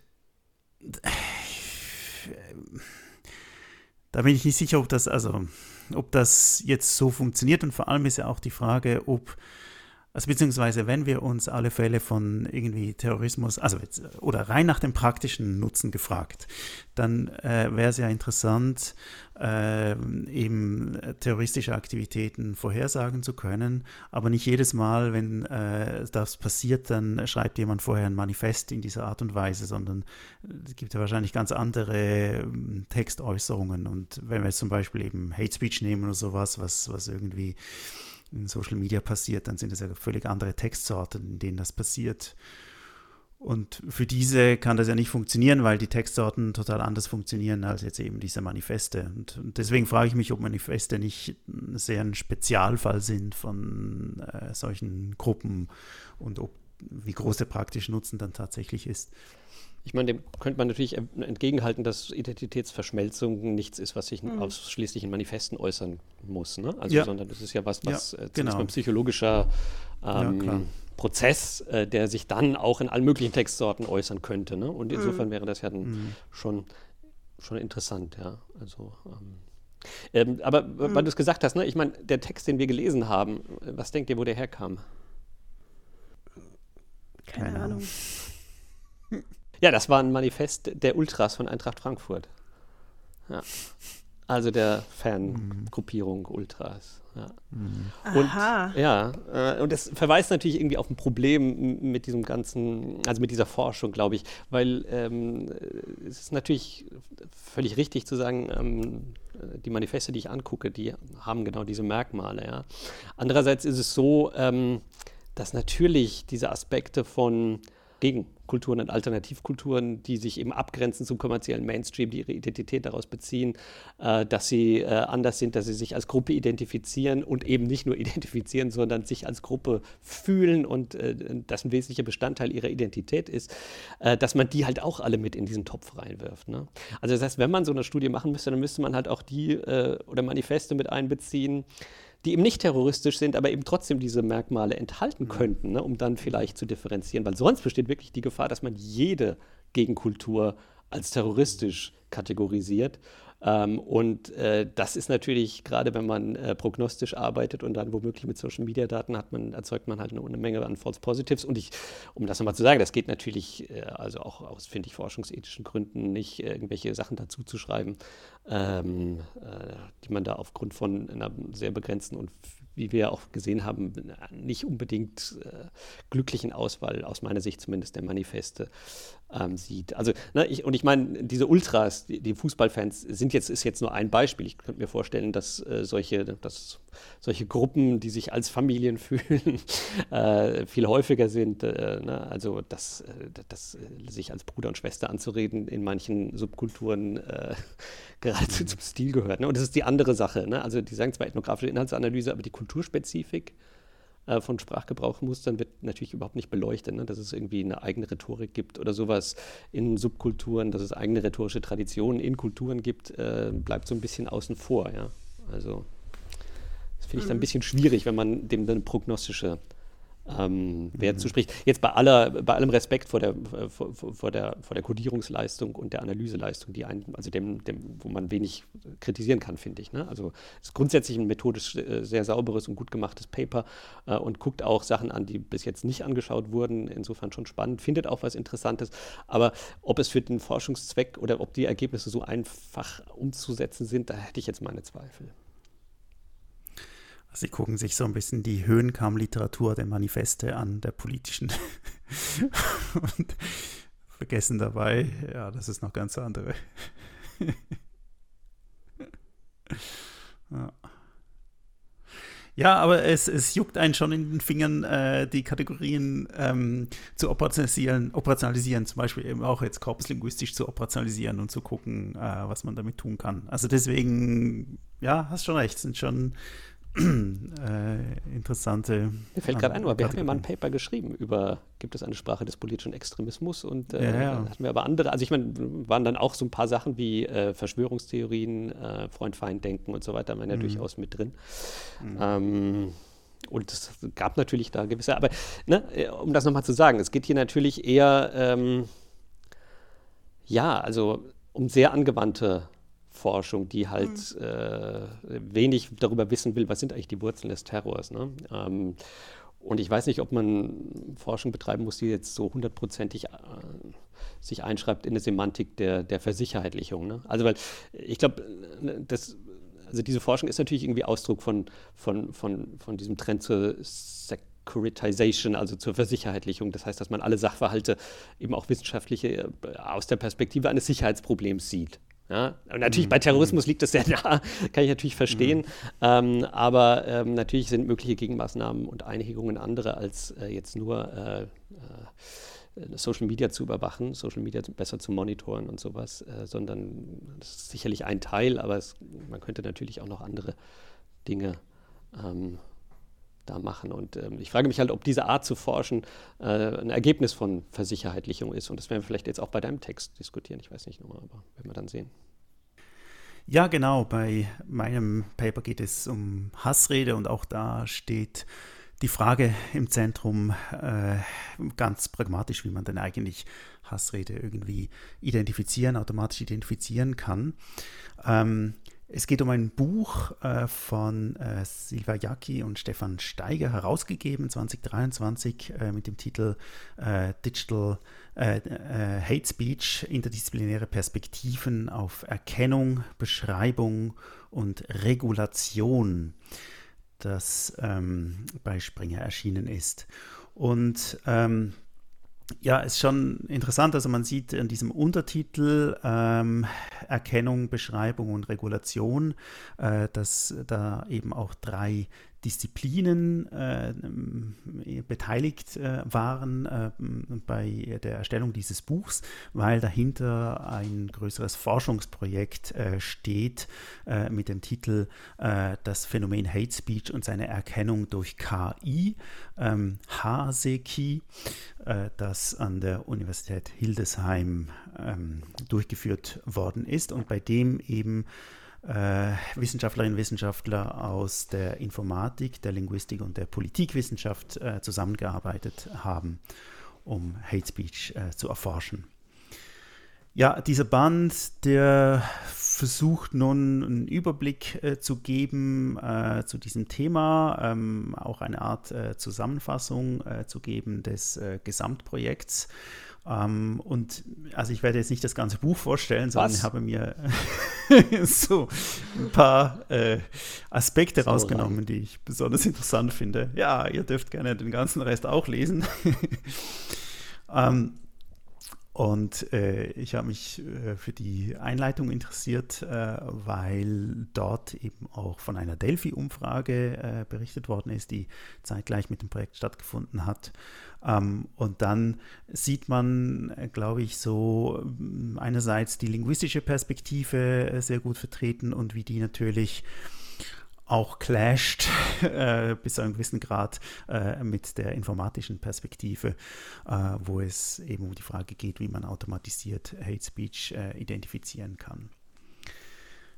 Ähm, ja, also äh, es wird eigentlich ganz schön dargelegt, dass natürlich Hate Speech ein Phänomen ist, das aus verschiedenen Perspektiven äh, angeguckt werden muss, eben nicht nur aus linguistischer, das ist völlig klar, ähm, weil es natürlich auch um die Frage geht, wie ähm, eine Demokratie beispielsweise damit umgeht. Also wenn man jetzt äh, eben Hassrede äh, hat, äh, die man irgendwie ähm, verbieten möchte, widerspricht das dann demokratischen Prinzipien von freier Rede und so. Ähm, wie kann man auch Kommunikation überwachen? Ist es gerechtfertigt, äh, die zu überwachen, um eben präventiv äh, sein zu können oder Hate Speech unterdrücken zu können? Oder übergibt man das, diese Aufgabe den äh, kommerziellen Plattformbetreibern, ähm, die äh, ja, dann einfach irgendwie selber filtern müssen oder so. Also diese ganze regulatorisch-demokratische Sichtweise, ähm, auf die ich jetzt aber nicht weiter eingehen möchte, ähm, die eine Rolle spielt. Ja, äh, es wird dann äh, definiert, was denn Hate Speech eigentlich ist. Ähm, ich glaube, das können wir auch eher kurz halten. Es gibt da eine breite oder verschiedene Ausdrücke dafür. Eben Hassrede habe ich schon gesagt, Hasssprache, Flaming oder auch Cyberbullying ähm, was äh, so bezeichnet wird. Und es geht eigentlich natürlich immer darum, irgendwie äh, eine Bevölkerungsgruppe herabzusetzen, zu verunglimpfen. Ähm, und diese Bevölkerungsgruppe ist dann eben ein Target äh, dieser Hassrede. Darf ich da und, aber einhaken? Das ist wirklich ja. eine interessante Definition, weil ähm, eine Bevölkerungsgruppe herunterzusetzen wäre aus meiner Sicht kein Hate Speech. Sondern? Das wäre eine Beleidigung gruppenbezogene Menschenfeindlichkeit oder sonst irgendwas.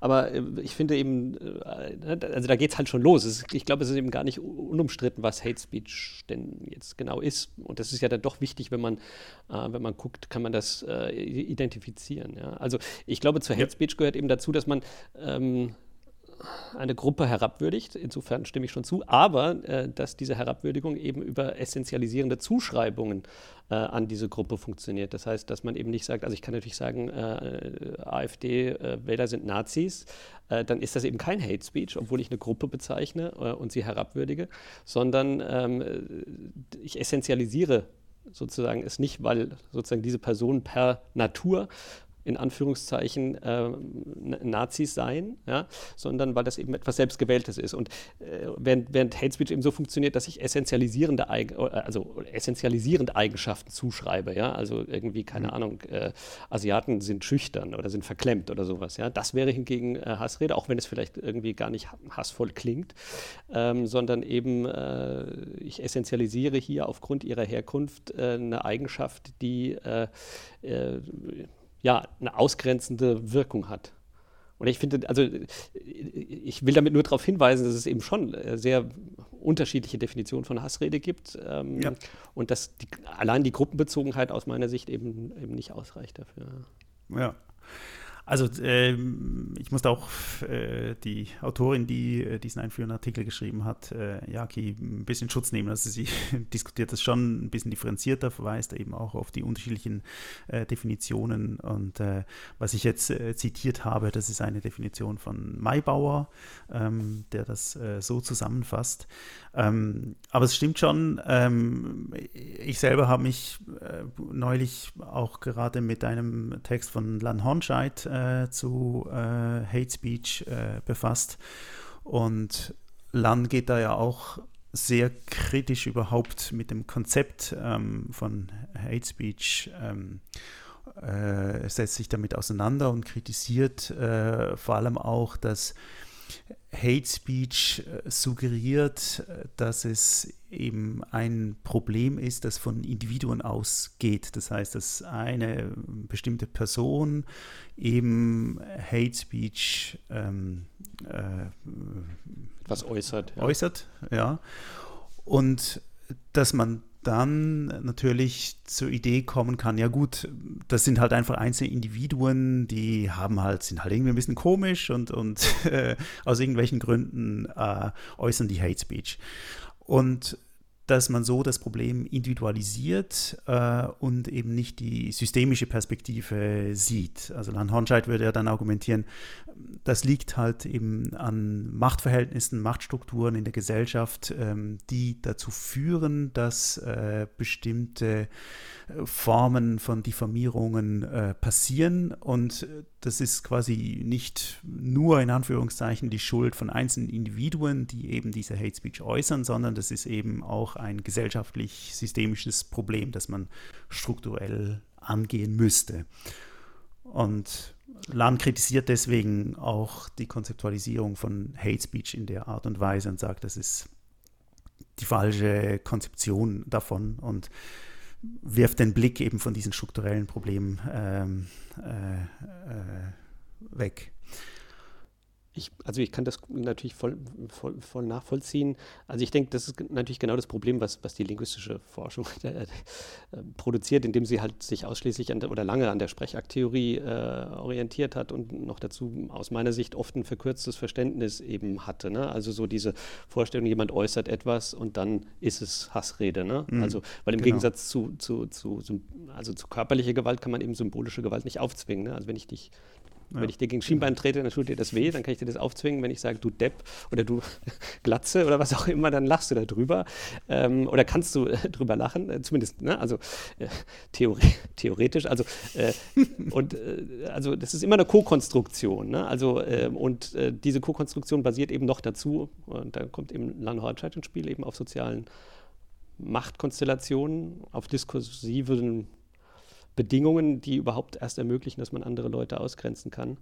Ähm, auf Normalisierungsvorstellungen oder auf, ja, auf Normalisierungen, auf Normalitätsvorstellungen und so weiter. Und deswegen ist es natürlich vielleicht auch jetzt zu weit vorgegriffen, auch natürlich vielleicht schwierig, mit KI da zu arbeiten, aber ich will jetzt nicht weiter. Ja, genau. Also ähm, ich glaube, die Komplexität im, oder man sieht, glaube ich, bei diesem Band so ein bisschen an, äh, dass er ja, dass die Grundlage eben auch dieses Projekt war, wo es letztlich darum ging, äh, eine technologische Lösung zu finden, um Hate Speech zu identifizieren. Und insofern ist ähm, ja, sind viele Beiträge, finde ich, sehr ähm, pragmatisch, äh, ähm, jetzt nicht im linguistischen Sinn pragmatisch, äh, ausgerichtet, äh, um eben ja, dieses Problem zu lösen. Ähm, und da wird vielleicht die Komplexität des Phänomens dann ja, komm, wird dem nicht, nicht ganz gerecht. Ähm, was ich jetzt noch interessant finde, ist, äh, dass Sie äh, im Rahmen des Projekts eben auch, äh, glaube ich, zwei größere Tagungen gemacht haben. Und äh, an der ersten Tagung waren hauptsächlich Expertinnen und Experten äh, aus den beteiligten Disziplinen anwesend. Und bei der zweiten Tagung, da waren auch Bürgerinnen und Bürger äh, dabei. Und Sie haben dann eine Delphi-Umfrage gemacht. Delphi-Umfrage, das ist ja so ein, so ein Format, wo man versucht, Wissen von ExpertInnen ähm, abzuholen und äh, so in einem iterativen Verfahren zu einer Einschätzung über mögliche Entwicklungen äh, zu gelangen. Und äh, das haben sie auch gemacht, wobei, ähm, also ein bisschen anders, als man das normalerweise machen würde, weil sie das über die beiden Tagungen gemacht haben. Also sie haben eine Befragung gemacht an der ersten Tagung und eine äh, an der zweiten äh, Tagung. Ähm, wobei eben normalerweise nach dem Delphi-Format äh, da die Personen die gleichen sein müssten. Und das war aber da nicht der Fall, sondern äh, es gab nur eine teilweise Überlappung. Aber sie haben dann äh, die Leute gefragt, ähm, äh, unter anderem, ob sie ähm, eben Hate Speech als Problem äh, erachten würden, ähm, ob äh, da der Staat eingreifen müsse oder irgendwelche ähm, äh, Regulierungen aufgestellt werden müssen ähm, und ob eben auch die KI generell oder generell einfach maschinelle Methoden Teil der Lösung seien und dass dieses Problem lösen könnten. Und kurz gesagt kann man sagen, äh, dass sich äh, die Leute einig waren, dass Hate Speech ein Problem ist und dass es auch in Zukunft eines äh, sein wird. Ähm, äh, und dass die KI ähm, einen Beitrag leisten kann, wobei da das schon, also dass das Potenzial ähm, mittelmäßig als mittelmäßig betrachtet worden ist. Also dass es Grenzen gibt, was die maschinelle Identifikation von Hate Speech betrifft, dass die Qualität mittelmäßig sei. Interessanterweise äh, sahen es die Nicht-ExpertInnen äh, optimistischer als die ExpertInnen.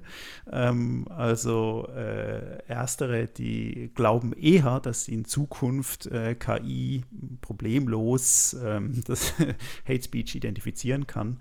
Und die SpezialistInnen, die sehen das nicht ganz so optimistisch. Ähm, ja, äh, jetzt ist natürlich so, dass es verschiedene Probleme gibt, ähm, wie man damit umgeht. Ähm, und äh, Yaki liefert auch einen Überblick über ähm, ja, über die Forschungsliteratur in der Linguistik, was in der Linguistik ähm, zu Hate Speech schon gemacht worden ist, ähm, welche Arten von Analysen gemacht worden sind.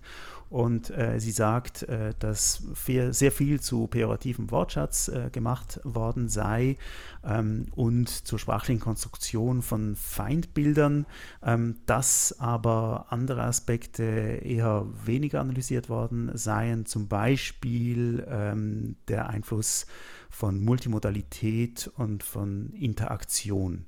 Also, dass wir natürlich äh, Hate Speech nicht nur in Form haben von ähm, ja, verbalen Äußerungen, sondern dass das mitunter äh, komplexe Kombinationen sein können von Bild und Text. Ähm, und sie nimmt dazu zwei oder präsentiert dazu zwei Beispiele, äh, die das zeigen, ähm, in Form von ja, einer Art Memes.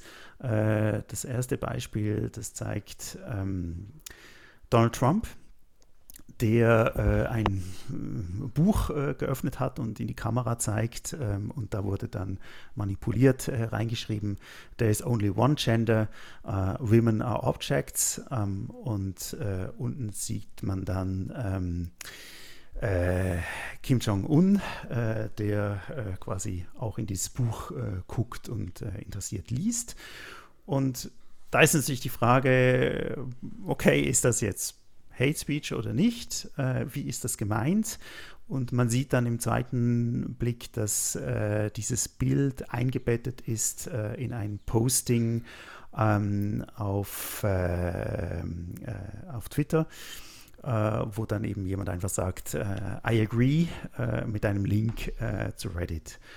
Und da ist klar, dass natürlich dann erst in diesem Zusammenspiel von Bild und Kommentar dazu ähm, eine einheitlichere Aussage oder eine eindeutigere Aussage entsteht. Aber das Bild an und für sich natürlich äh, könnte genauso gut auch verwendet werden, um sich eben über Donald Trump lustig zu machen, ähm, äh, indem es ironisch gemeint ist. Ein ähnliches anderes Beispiel äh, zeigt sie ebenfalls äh, ein Tweet. Äh, wo man jugendliche ähm, Männer drauf sieht, äh, teilweise mit heruntergelassenen Hosen, äh, mit einem Kommentar, was so alles aus dem Mittelmeer gefischt wird. Ich finde ja, dass die neuen Deutschen in Anführungszeichen ganz nett sind, echt eine Hoffnungsträger sozusagen. Und natürlich sind es alles äh, POCs, äh, die da drauf stehen. Ähm, das Bild äh, stammt auch aus einem völlig anderen Kontext und hat überhaupt nichts zu tun mit irgendwelchen ähm, Migrant Migranten, äh, die äh, übers Mittelmeer gekommen sind.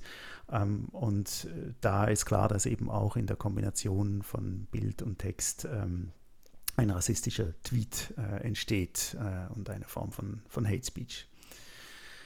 Ja, und so wird man dann auch zurückgelassen mit diesem Beitrag, dass halt ähm, ja, eine multimodale Analyse notwendig ist, um äh, solche Formen von Hate Speech äh, zu identifizieren. Und dann endet dieser Text. Da denkt man, ja gut, okay, klar, stimmt. Das Ganze ist natürlich komplizierter. Und äh,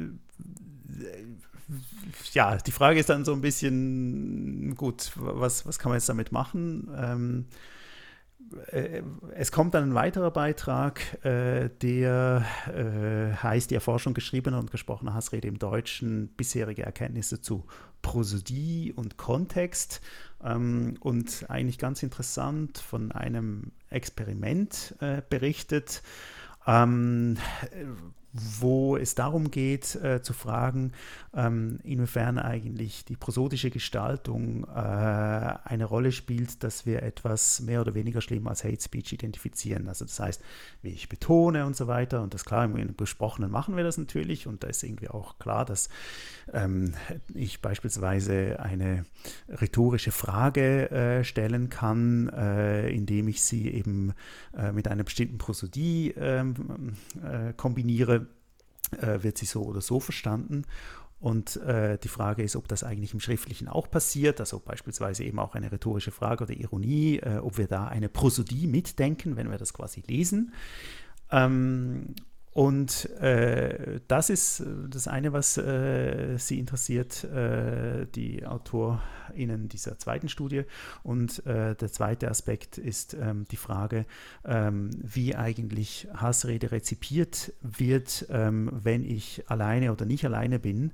Ähm, und also wenn ich quasi soziale Unterstützung habe und äh, mit jemand anderem zusammen äh, Hassrede ausgesetzt bin oder eben alleine bin.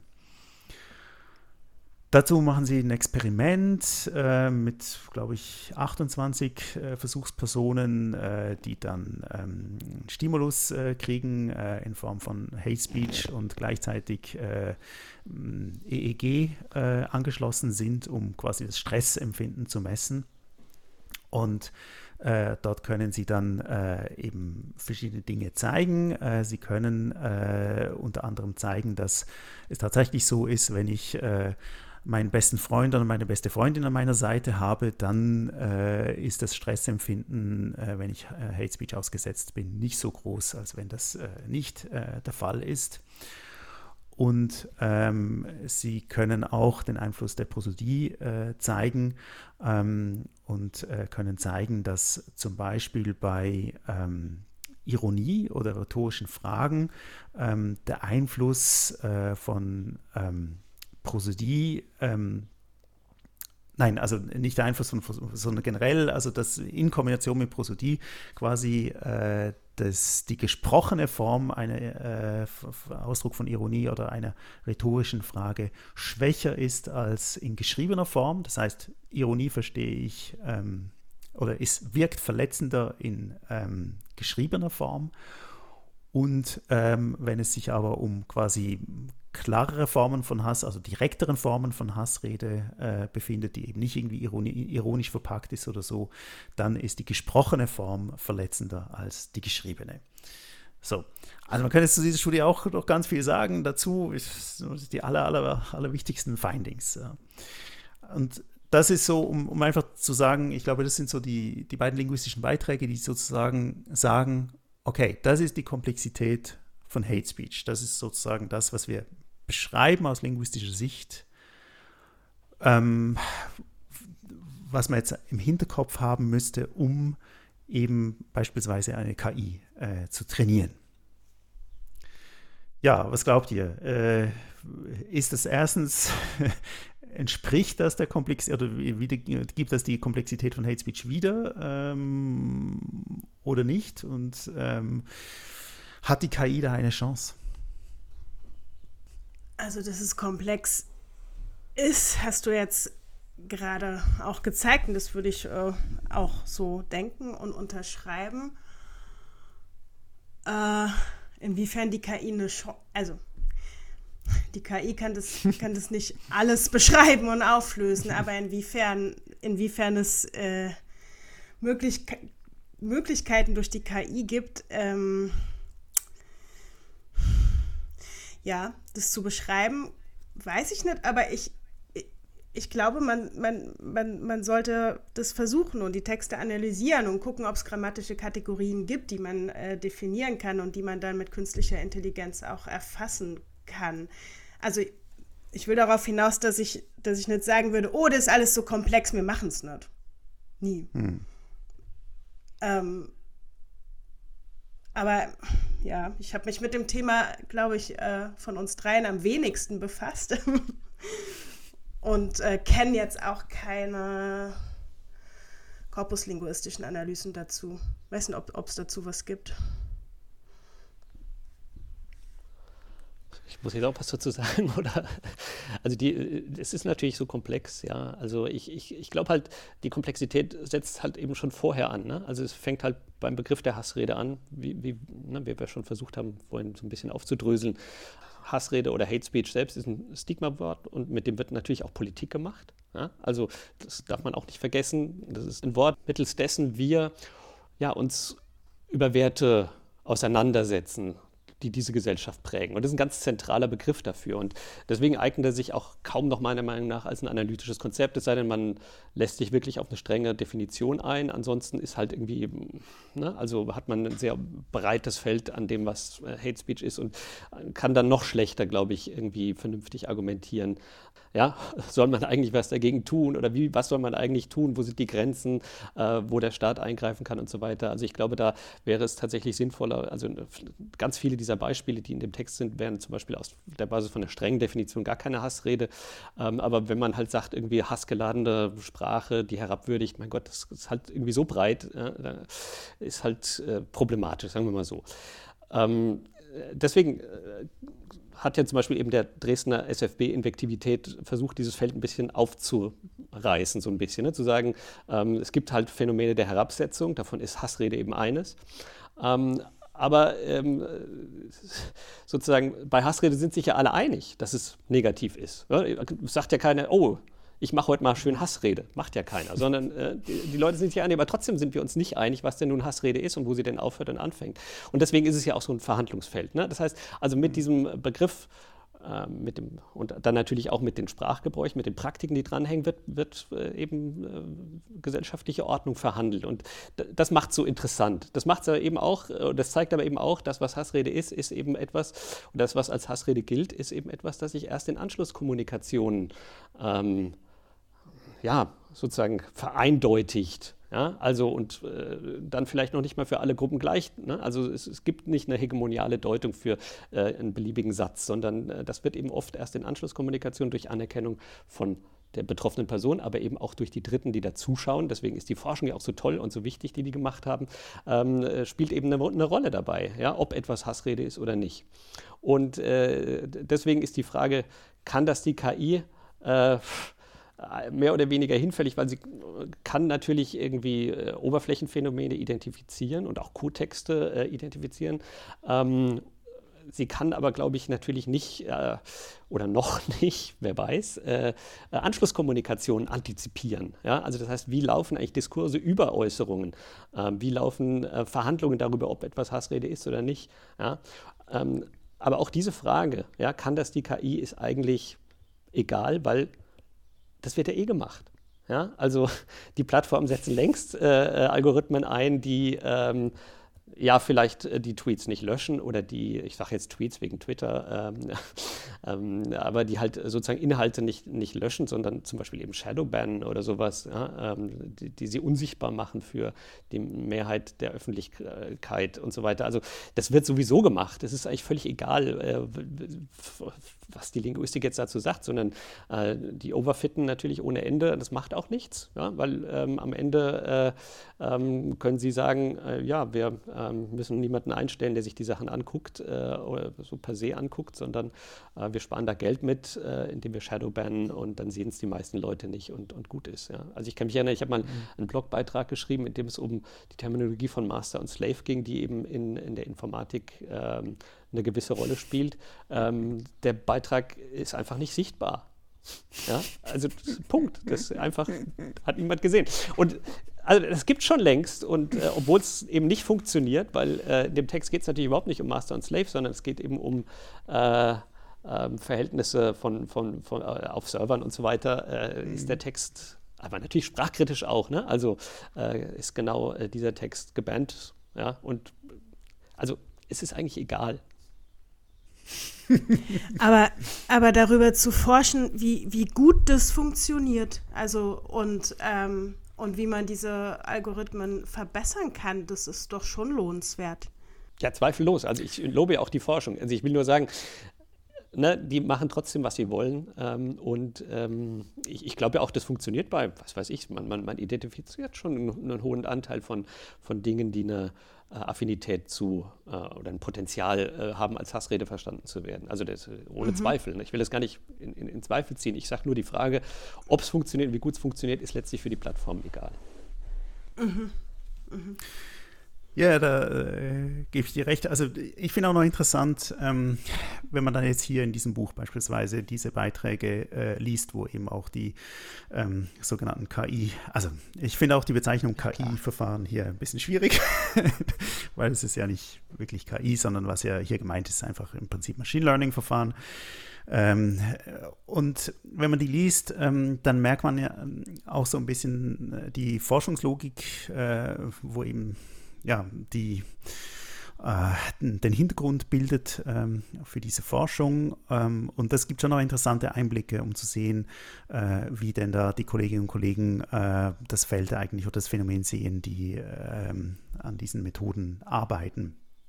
Und ich, ich war da, also ich war da durchaus auch positiv überrascht. Ähm, also der äh, eine Beitrag, ähm, der dann eben heißt, ähm, Moment, genau, automatische Klassifikation offensiver deutscher Sprache in sozialen Netzwerken. Ähm, der ist im Prinzip einfach ein Überblicksartikel, der sagt, äh, was so die grundsätzlichen Verfahren sind, äh, die man einsetzen kann.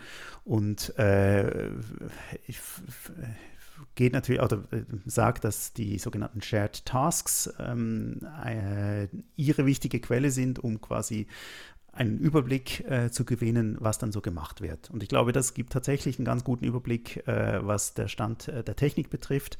Also Shared Task ist ja so die Idee, dass man mm, einen äh, Datensatz vorgibt und sagt, so, wir haben jetzt hier zwei Klassen beispielsweise von eben ähm, Tweets, äh, die ähm, nicht Hate Speech sind und solche, die es sind. Und äh, eure Aufgabe ist jetzt, irgendeine Methode zu erfinden, die möglichst gut diese beiden Gruppen unterscheiden kann. Und das in unterschiedlichen Sprachen. Und also da ist ganz viel problematisch dran, ähm, aber sie beschreiben anhand äh, einer äh, Übersicht über diese Shared Tasks, äh, was so gemacht wird. Ähm, und ja, also logischerweise, es wird ähm, also sie, äh, sie, müssen thematisieren, wie da überhaupt annotiert wird und so, das Problem, ähm, also wie man es überhaupt einteilt. Und das hängt natürlich dann wiederum auch äh, damit zusammen, äh, was für einen Begriff von Hate Speech man überhaupt hat. Und da sehen wir natürlich, dass eben so eine Idee, wie Joachim, was du vorher gesagt hast, mit der Anschlusskommunikation und den Meta-Invektiven, dass das hier natürlich gar nicht, mit, nicht mitmodelliert wird, weil einfach davon ausgegangen wird, es gibt eine Äußerung und man kann die einteilen in ist Hate Speech oder ist keine Hate Speech. Und ja, das äh, ist natürlich, wie wir vielleicht sagen würden, eine unter, unterkomplexe Definition von, von Hate Speech, aber ähm, ja, so nach, nach dieser Logik funktioniert halt äh, diese Forschung. Dann thematisieren sie äh, das Problem der unterschiedlichen Sprachen ähm, und äh, sagen natürlich, dass äh, viel eben äh, auf Englisch trainiert worden ist und dass äh, für Deutsch weniger da ist.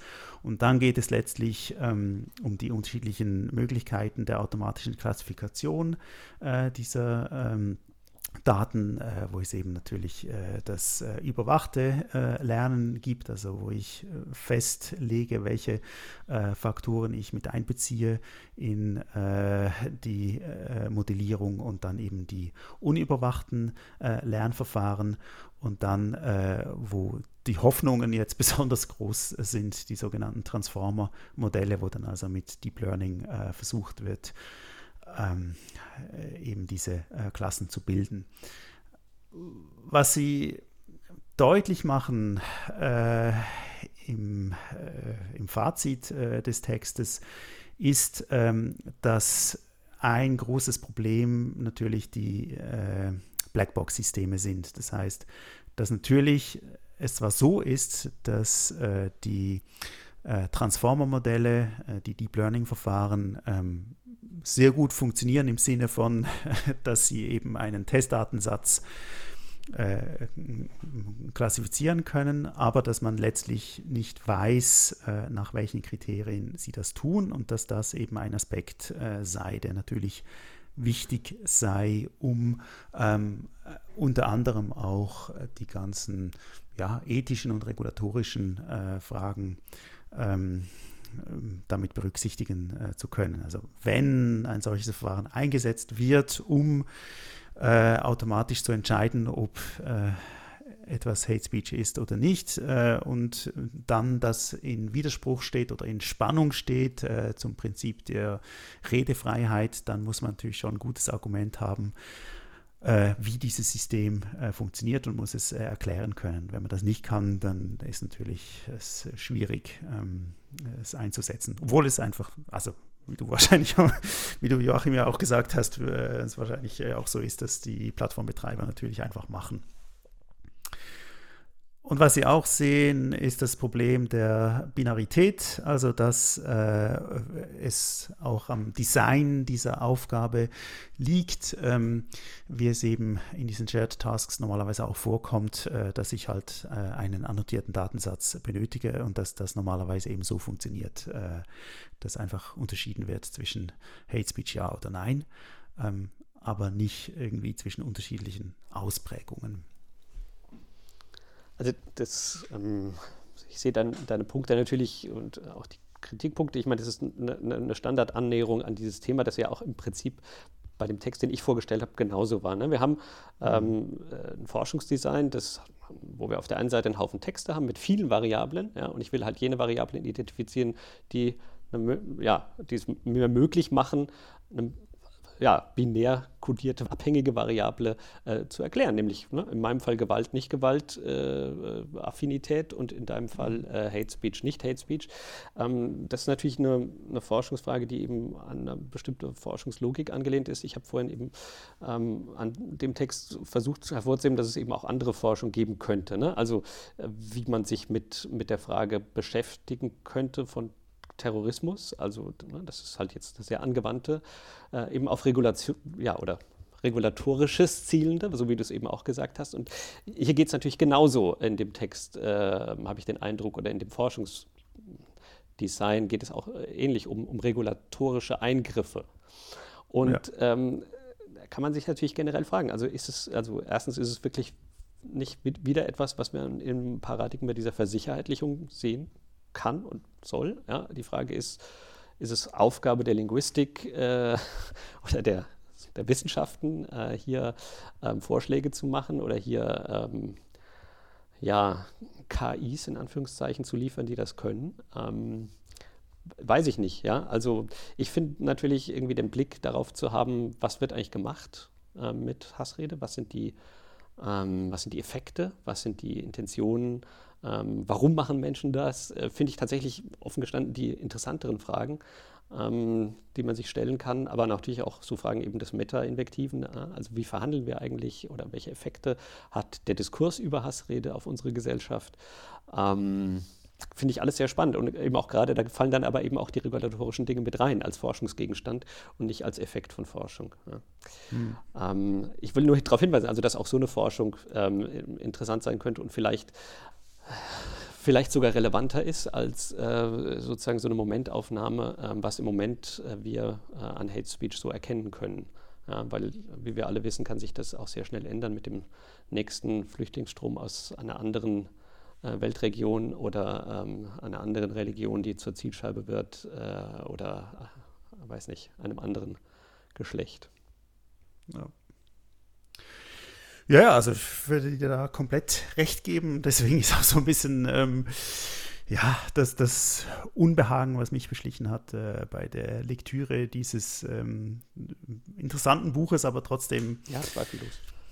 Äh, genau, sind vielleicht da nicht die ganz interessanten Fragen adressiert, die man auch noch gucken könnte. Aber wir befinden uns natürlich auch in einer bestimmten ähm, äh, Förderlogik. Äh, ich meine, es ist jetzt sicher ja, einfacher zu Fördergeld zu kommen, wenn ich sagen kann, ich baue hier die Maschine, die automatisch Hate Speech identifiziert.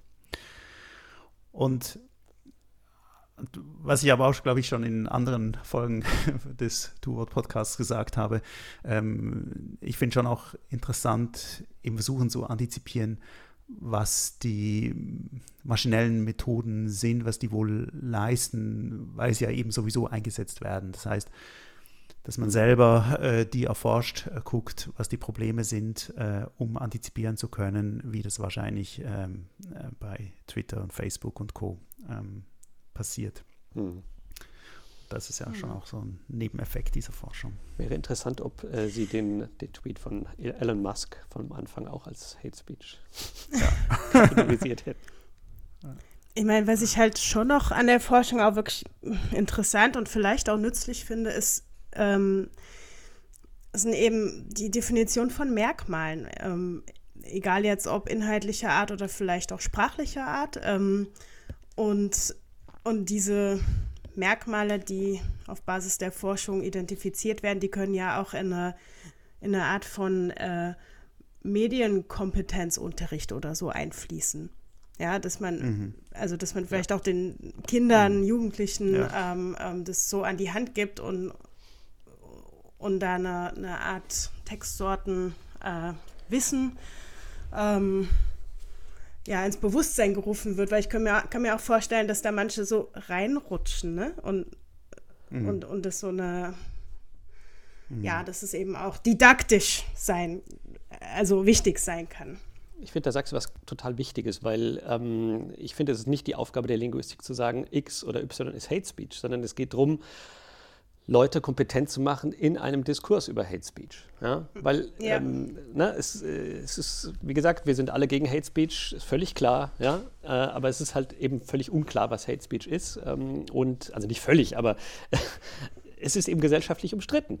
Und äh, genau an diesen Grenzen und, in, und an diesen Grenzen mhm. argumentieren zu können und eine gegenseitige Verständigung hinzukriegen, ähm, da ist eine Fähigkeit über oder eine differenzierte Fähigkeit über Sprache zu sprechen ganz wichtig und insofern mhm. kann ich dir da nur recht geben. Da würde ich auch die Aufgabe sehen, ähm, was Linguistik hier leisten kann und ähm, das kann halt Blackbox äh, KI nicht so gut, glaube ich. ja. Mhm. Mhm. Ja, das ist doch ein schönes Schlusswort, oder? ich habe noch ein tolles, tolleres Schlusswort aus meinem Paper, wenn ah, ich das zitieren erzähl. darf. Language tends to be subjective, contextual and ambiguous. Ah, ja. Scheiße, Bernd, hätte uns doch nur jemand gewarnt, oder? ja, ja, aber that's a feature, not a bug. ja, ne? Genau. Wie es bei Microsoft immer hieß, oder? Genau. So sieht's aus. Gut, gut. Dann haben wir es. Haben wir es für heute. Vielen Dank unseren Zuhörerinnen und Zuhörern und bis zum nächsten Podcast. Ciao.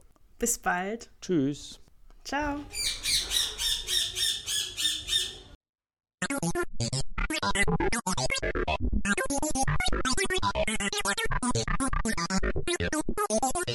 Yeah.